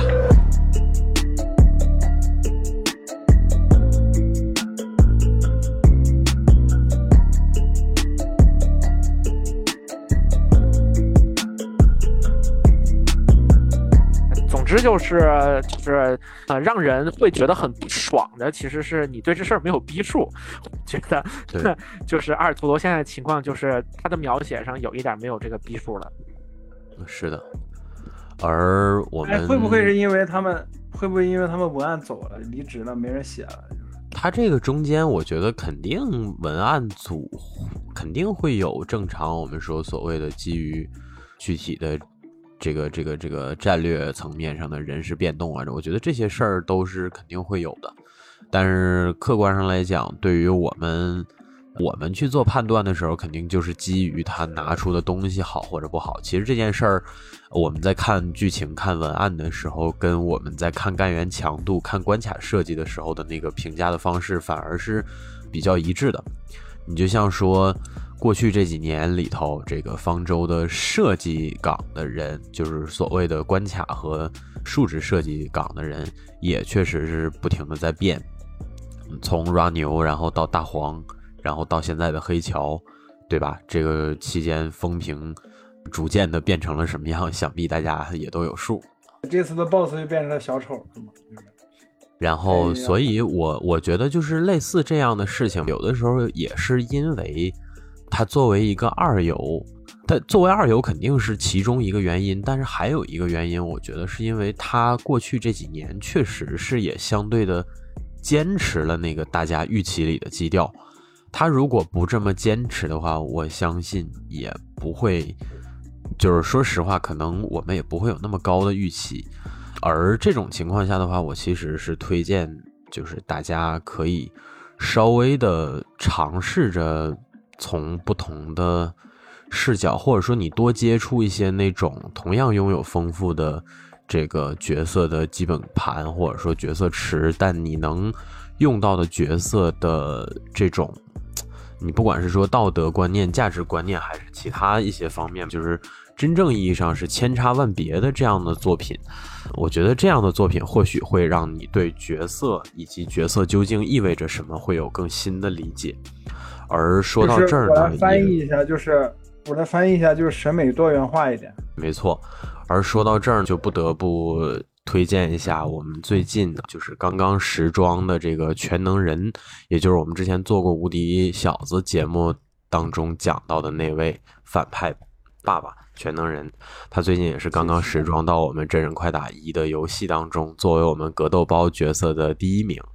进入到这个游戏里。那你看，全能人同样是一个反派角色，对吧？其实真真人快打虽迟但到，是吧？就是。真人快打就是正义，是吧？我刚才想了一下，我要不要夹这个私货？但是 你说夹私货，我想起来了。为了这期节目，我准备了一个关于《明日方舟》的谐音梗冷笑话。哎，我我我就等你这出呢！我的天，我还在想呢，什么时候哎，对对对对对，想起来了，赶紧赶紧赶紧。来吧，故事是这样子的：有一天，诸侯们看到长城上也燃起了烽烟，然后纷纷汗流浃背赶到现场，然后大家都等着这个他们的王说一句什么。这个时候，王拿出来了他的手机，上面显示着这个四字的手游，然后他大声的说：“I am joking。”没听懂怎么办？没事，问题不大。我甚至都笑出来，这这没听懂。I am joking。他是什么王？烽火戏诸侯的是什么王？这可是三重谐音梗。对，既讽刺了周幽王的小丑，然后又又讽刺了你，对，一个讽刺了我，又，而且这还是个 joking，对，而且还是个 joking，对，没错，对你这是一箭三雕，实是给人整不会了。你这是一箭三雕，把名雕来了，把人雕来了，把我也雕进去了。其实，其实我觉得就是各种艺术作品，其实就是这种像如果我们用现在直白的话来讲，叫所谓的洗白嘛，就是其实这种角色塑造的方式是很很多的，很常见的。然后只是说，嗯，大家就是看作者的这个功力高低嘛。功力高的，就像我们讲说《水浒传》为什么是四大名著，对吧？就是你能看到这些人他都有穷凶极恶的一面，然后同时你也知道他们是所谓逼上梁山嘛，你知道是土壤的问题。那有一些功力低一点，你就会觉得很生硬，就是你明明。把这个人已经塑造的已经和我们的所谓的主角已经势不两立了，然后最后你以一个好像看到他人性中的一点点闪光点，然后就要读者也好，要观众也好原谅他之前所做的恶，然后觉得他是个好人，就是有有这种生硬的塑造。那话又还是说回来，我作为一个就是对抽卡这个。这个机制本身深恶痛绝的人来讲，对，在我看来，就是如果你要为我要让我为一个角色花钱，呃，或者说是让我为一个卡池花钱，那你就不要把我觉得不爽的东西弄进来。然后，不管你是就是如果说，因为像我听你们的讲法是觉得你们是认可说《明日方舟》至少做剧情的这一部分编剧，他们是有自己的一些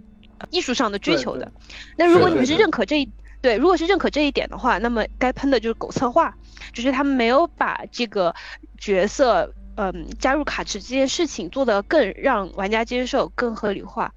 那如果说大家对于说编剧，嗯，在艺术上是否有那么高的追求抱有疑虑的话，那就是喷整个公司就可以了，就是他他们就是恶心了玩家。那对于可能对于我来说，我是一个纯粹的旁观者嘛，不是。那么有共情呃可能性的一个人来讲，因为其实对于我来说，玩游戏也好看电视也好，都是一样的。就是如果你要真觉得不爽了，就像你们讲的，有一些朋友他可能对于复杂的人性塑造没有那么的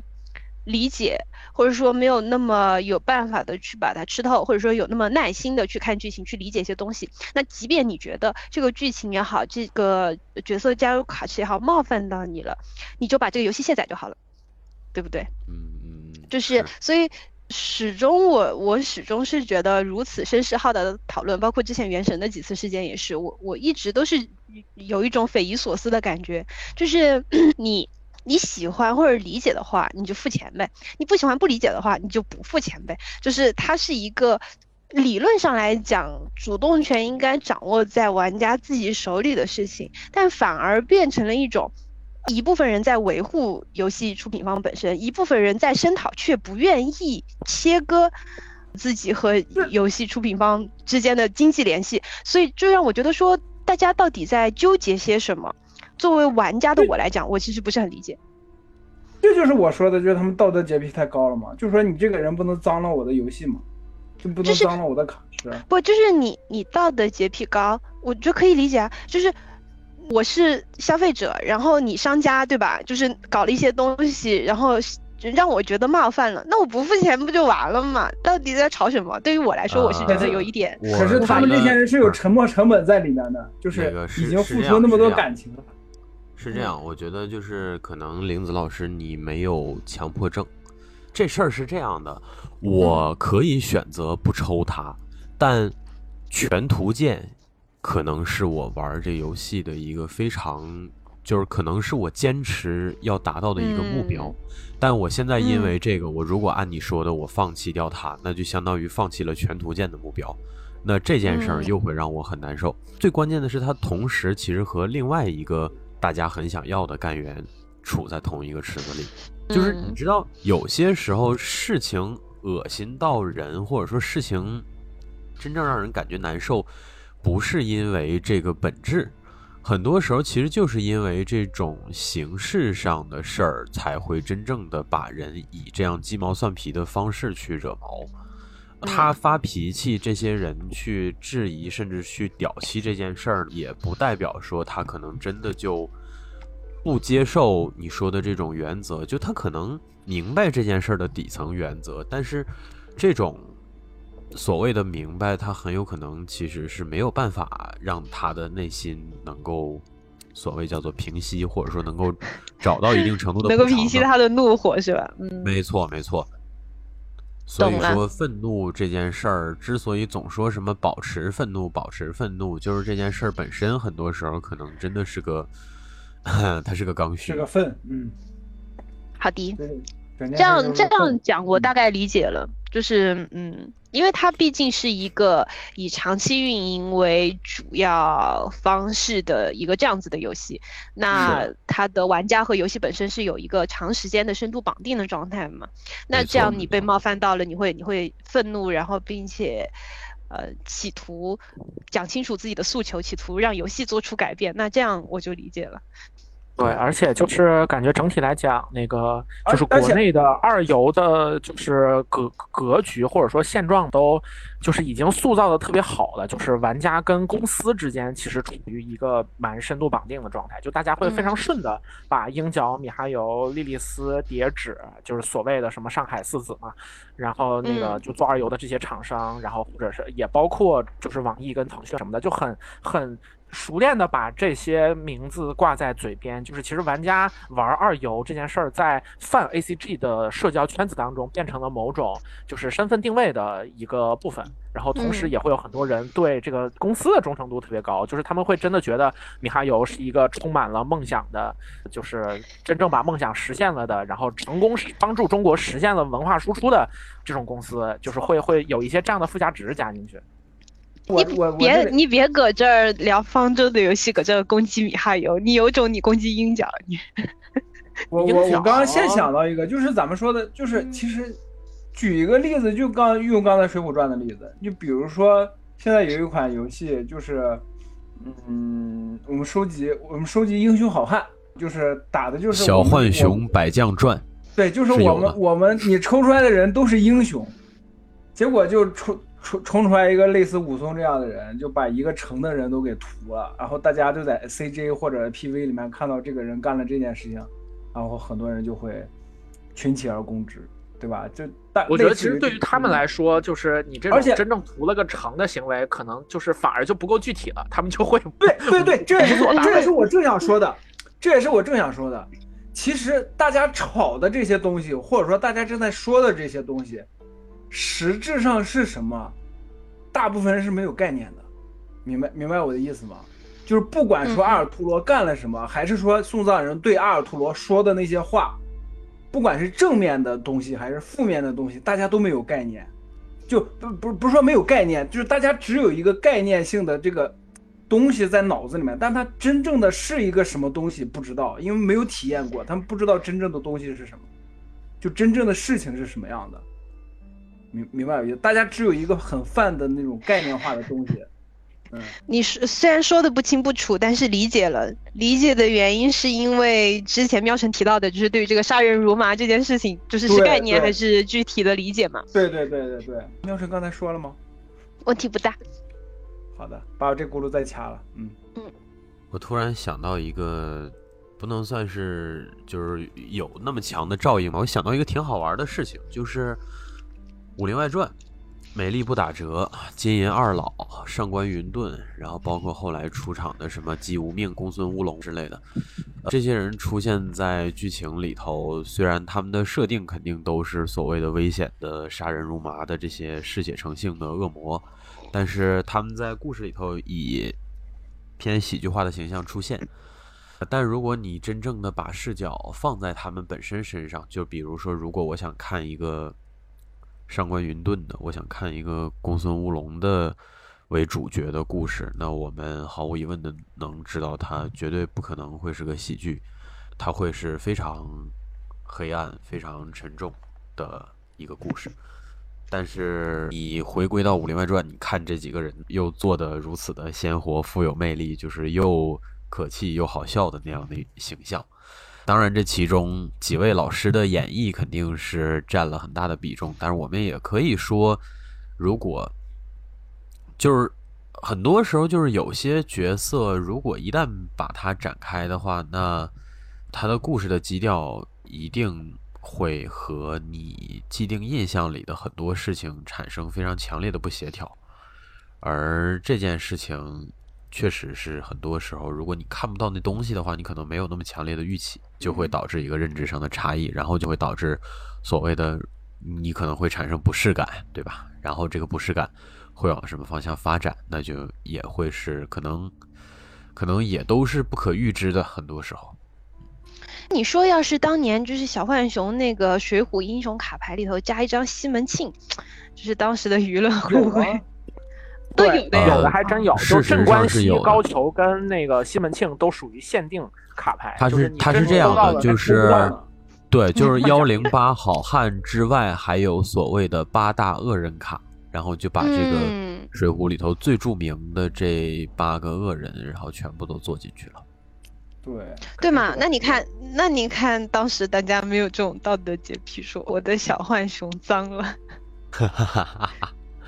对，我觉得是因为客观上来讲，对于当时的小朋友来说，真正能集齐什么的，其实也是也是少数人群当中。对对，嗯不太多的。或者说零花钱给我。或者说当时我们连善善跟恶的概念都没有，只会觉得八大恶人好牛逼啊，就是抽不到，就是可能只会这么想。战力比林冲还高，我管他是坏是好。说到就这个就就是就是好坏没有概念就是不会有说像二游这种嗯，就是我要收集它，变成了我的家人的一部分的那种那种那种心理。对对对，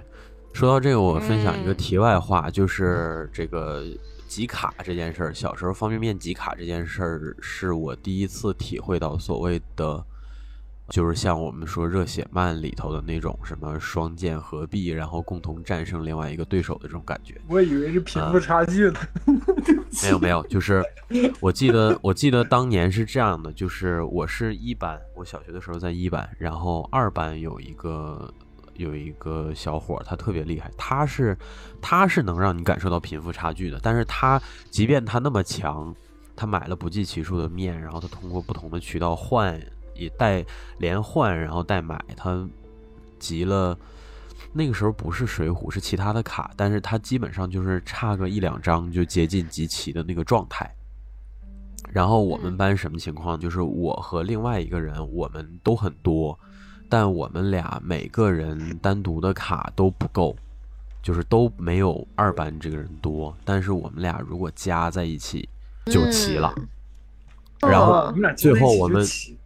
没错，最后我们选择了这样做，然后我们班赢了，我们班整个班级赢了。还行。嗯你们就你们学校还举行这种比赛是吗？就是第一届小浣熊集卡大赛，就是不是那么小孩不是那么之间自己的对，就是小孩之间自己会有那种那种所谓的很热血的对抗之类的，对但是就是只是说这件事儿当年是第然后一次，就是第一次真正意义上让我让我尝试着那样去做了，而且就是相当于是体验了一下这种感觉。然后你俩，然后你俩赢的那一刻就互相看了一眼，然后就哦，咔一下，然后就击掌，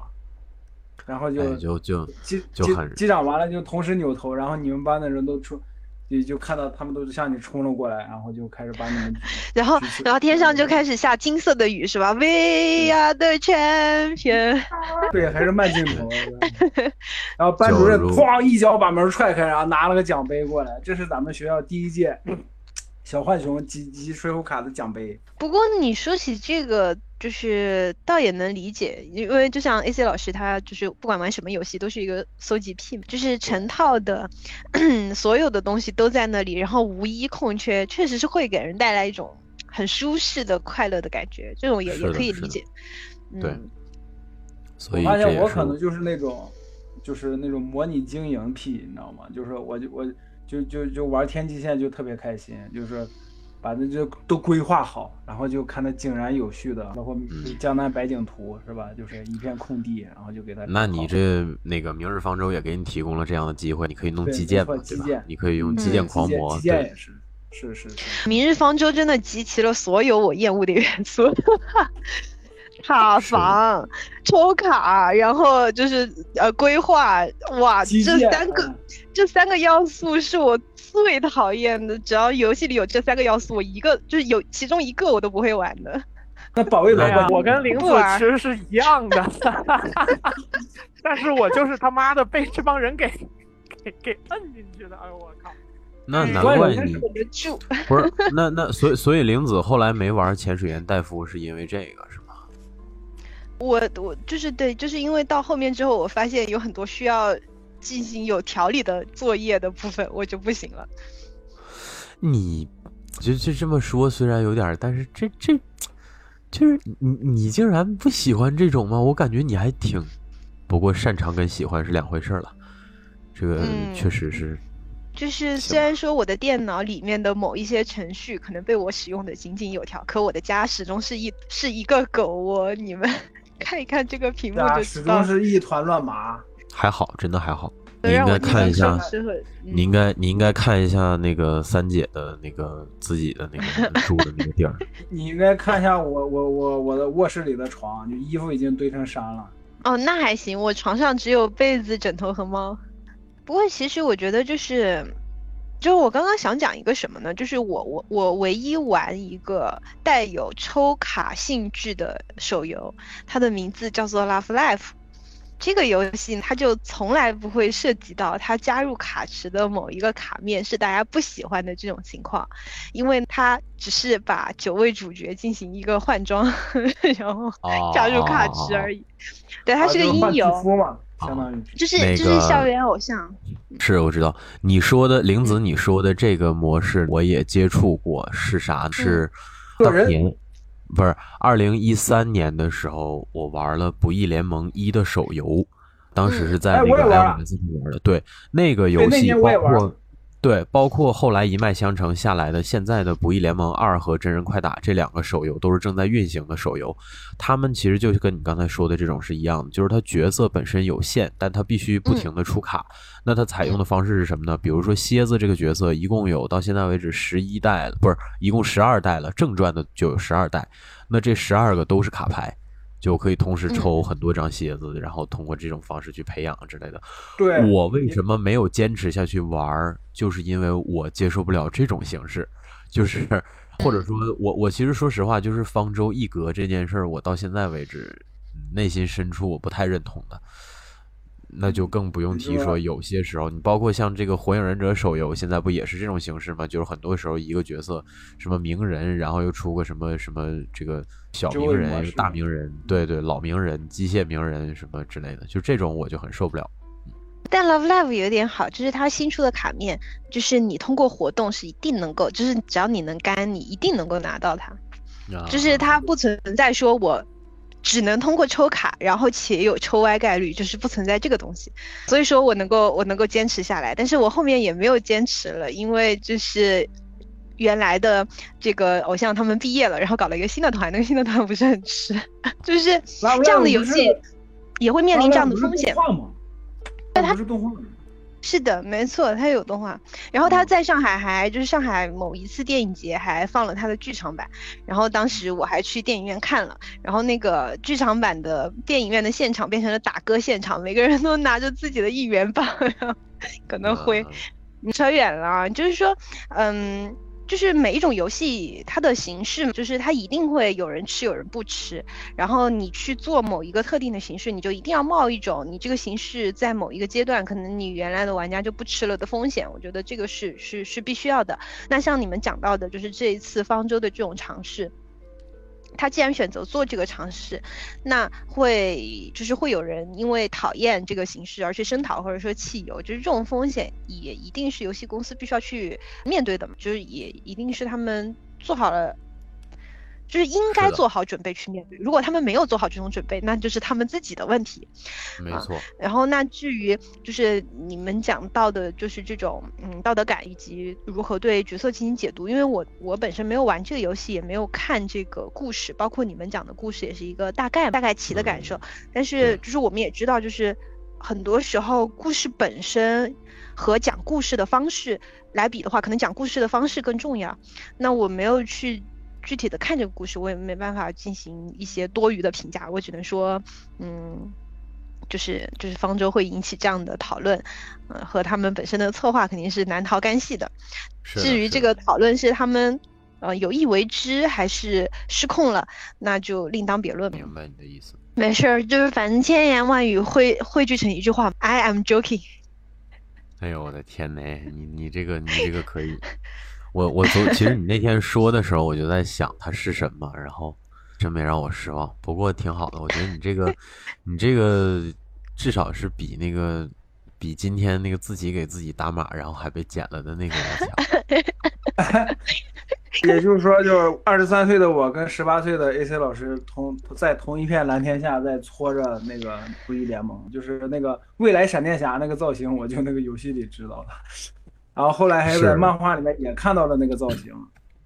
我比较神奇的地方是我先玩的这个手游，然后才去玩的那个《不义联盟》的那个游戏。我我是我是我是只玩了手游，我就没玩那个。它其实那个游戏它就奠定了后来这一系列游戏的一个基础，然后它其实也算是手游这。就是手游生态当中一个比较独特的模式，它虽然在日系的东西里边见的不多，但是美系手游里边它还是有一席之地的。对，就后来后来美系的那些游戏，包括二 K，还有棒球的游戏，包括足球的游戏，非法都抽卡，就对对，它都或多或少的开始参考这种模式去制造自己的这种收集要素之类的。从中也大概能看出个轨迹。那我们聊了这么多，我觉得你们还有什么要补充？也就差不多到此结束了。也大概是这个样子。而我已经在挤番茄 番茄酱了，在准备吃我的薯条。对，你们刚才说，其实就是说回这个咱们这期的主题嘛，阿尔图罗这这类的人物。其实我想到一个那个谁。吉良吉影，就吉良吉影，后来在周周周 live 里面，就是现在呃不是不是不是现在连载，就已经完结的周周第八部里面也是变成了主角，甚至直接加入了周周家族、乔斯拉家族。但是人家就很巧妙的用一个设定，就说世界线重启了，那个就还好，对，那就不是同同一个人了。但是你看吉良吉影的人气也很高，但是他但是高的高的那个什么基础是大家心里面是知道这个人是一个坏人的。对，就吉良吉影被救护车压爆头，谁看了不说一声好，对吧？对，对的。喜欢归喜欢，就是，但是他这个人是大家是有一个最基本的判断的。嗯这其实也是可能区别之一，就是吉良吉影再怎么着，他是个男的，但是《明日方舟》里这些都是所谓的老婆，对吧？那有没有一种可能，就是这些已婚男人把自己的老婆就带带入到了，就是就是看到了这个阿尔图罗这个坏女人，然后就想到了自己现实中的老婆，天天打骂她。嗯是不是？有的朋友对于就是这些抽到家里的就是岛上的角色有一种就是保护的保护者的姿态，以这种心理在面对他，所以当你发现一个你印象中的作恶多端的人上岛的时候，会有一种担心自己家里这些弱小的弱鸡们受到欺负的这种想法。有点我这个意不知道思，，有点我不知道，这个意因为我思，但没有这种心态，我不知道有没有这种人。有有这种有确实有这种，就是有很多人会说嘛，说他的能力是通过原始记忆，然后放大别人的情绪，然后让别人产生很强烈的情绪上的激荡，并且做一些极端的事情。那他拥有这种能力，他如果在罗德岛上一旦有机会能够演奏乐器的话，那罗德岛肯定会乱成一锅粥，因为这个环境里头什么背景、什么身体状况的人都有。但是唯独那那我的老婆白面鸮是天天克阿尔图罗，我的白面鸮呃天克不止白面鸮啊，还有一个人天克呀。最近 B 站有一个点击率很高的视频，叫做“都上岛都拉了一天了，这小姑娘怎么一点反应都没有呢？”封面就是阿尔图罗和纯净艾雅法拉，是的，有没有 操？有没有可能就是素心她就是便秘拉不出来，就是嗯哎呦天呐，行了行了，我们这一期节目就到到这里吧。我觉得就是大家想要聊的东西也都聊得差不多了。本期节目的深度其实也远超我的想象。也远超我的想象。是的，也远超嗯我的想象。嗯然后我的薯条要再凉就不好吃了，所以咱们 是的，我们就到此结束我我就是单纯觉得我说任何的话都有可能就是拉拉长这个节目烂活儿的这个这个这个这嗯个部分。行。那么感谢听众朋友们的收听，永别了，各位听众，我在地狱等你们。这期就到此大家好，我。是烂活核武器，拜拜。拜拜。好的，拜呃，拜。也祝大家这个玩各种抽卡手游都能抽卡顺利吧。好的，本期节目就到这里，感谢大家收听。喜欢的朋友不要忘记点赞、收藏、关注“维喵平话”电台，荔枝、网易云、喜马拉雅以及 Podcast 和 Castbox 同步更新。微博、B 站搜索关注“维喵平话”即可收看精彩幕后花絮及主播日常，也可以进入爱发电网站搜索并助力“维喵平话”。我们感谢每一位粉丝的支持与期待。维喵平话说点有意思的事儿，我们下期再见，See ya。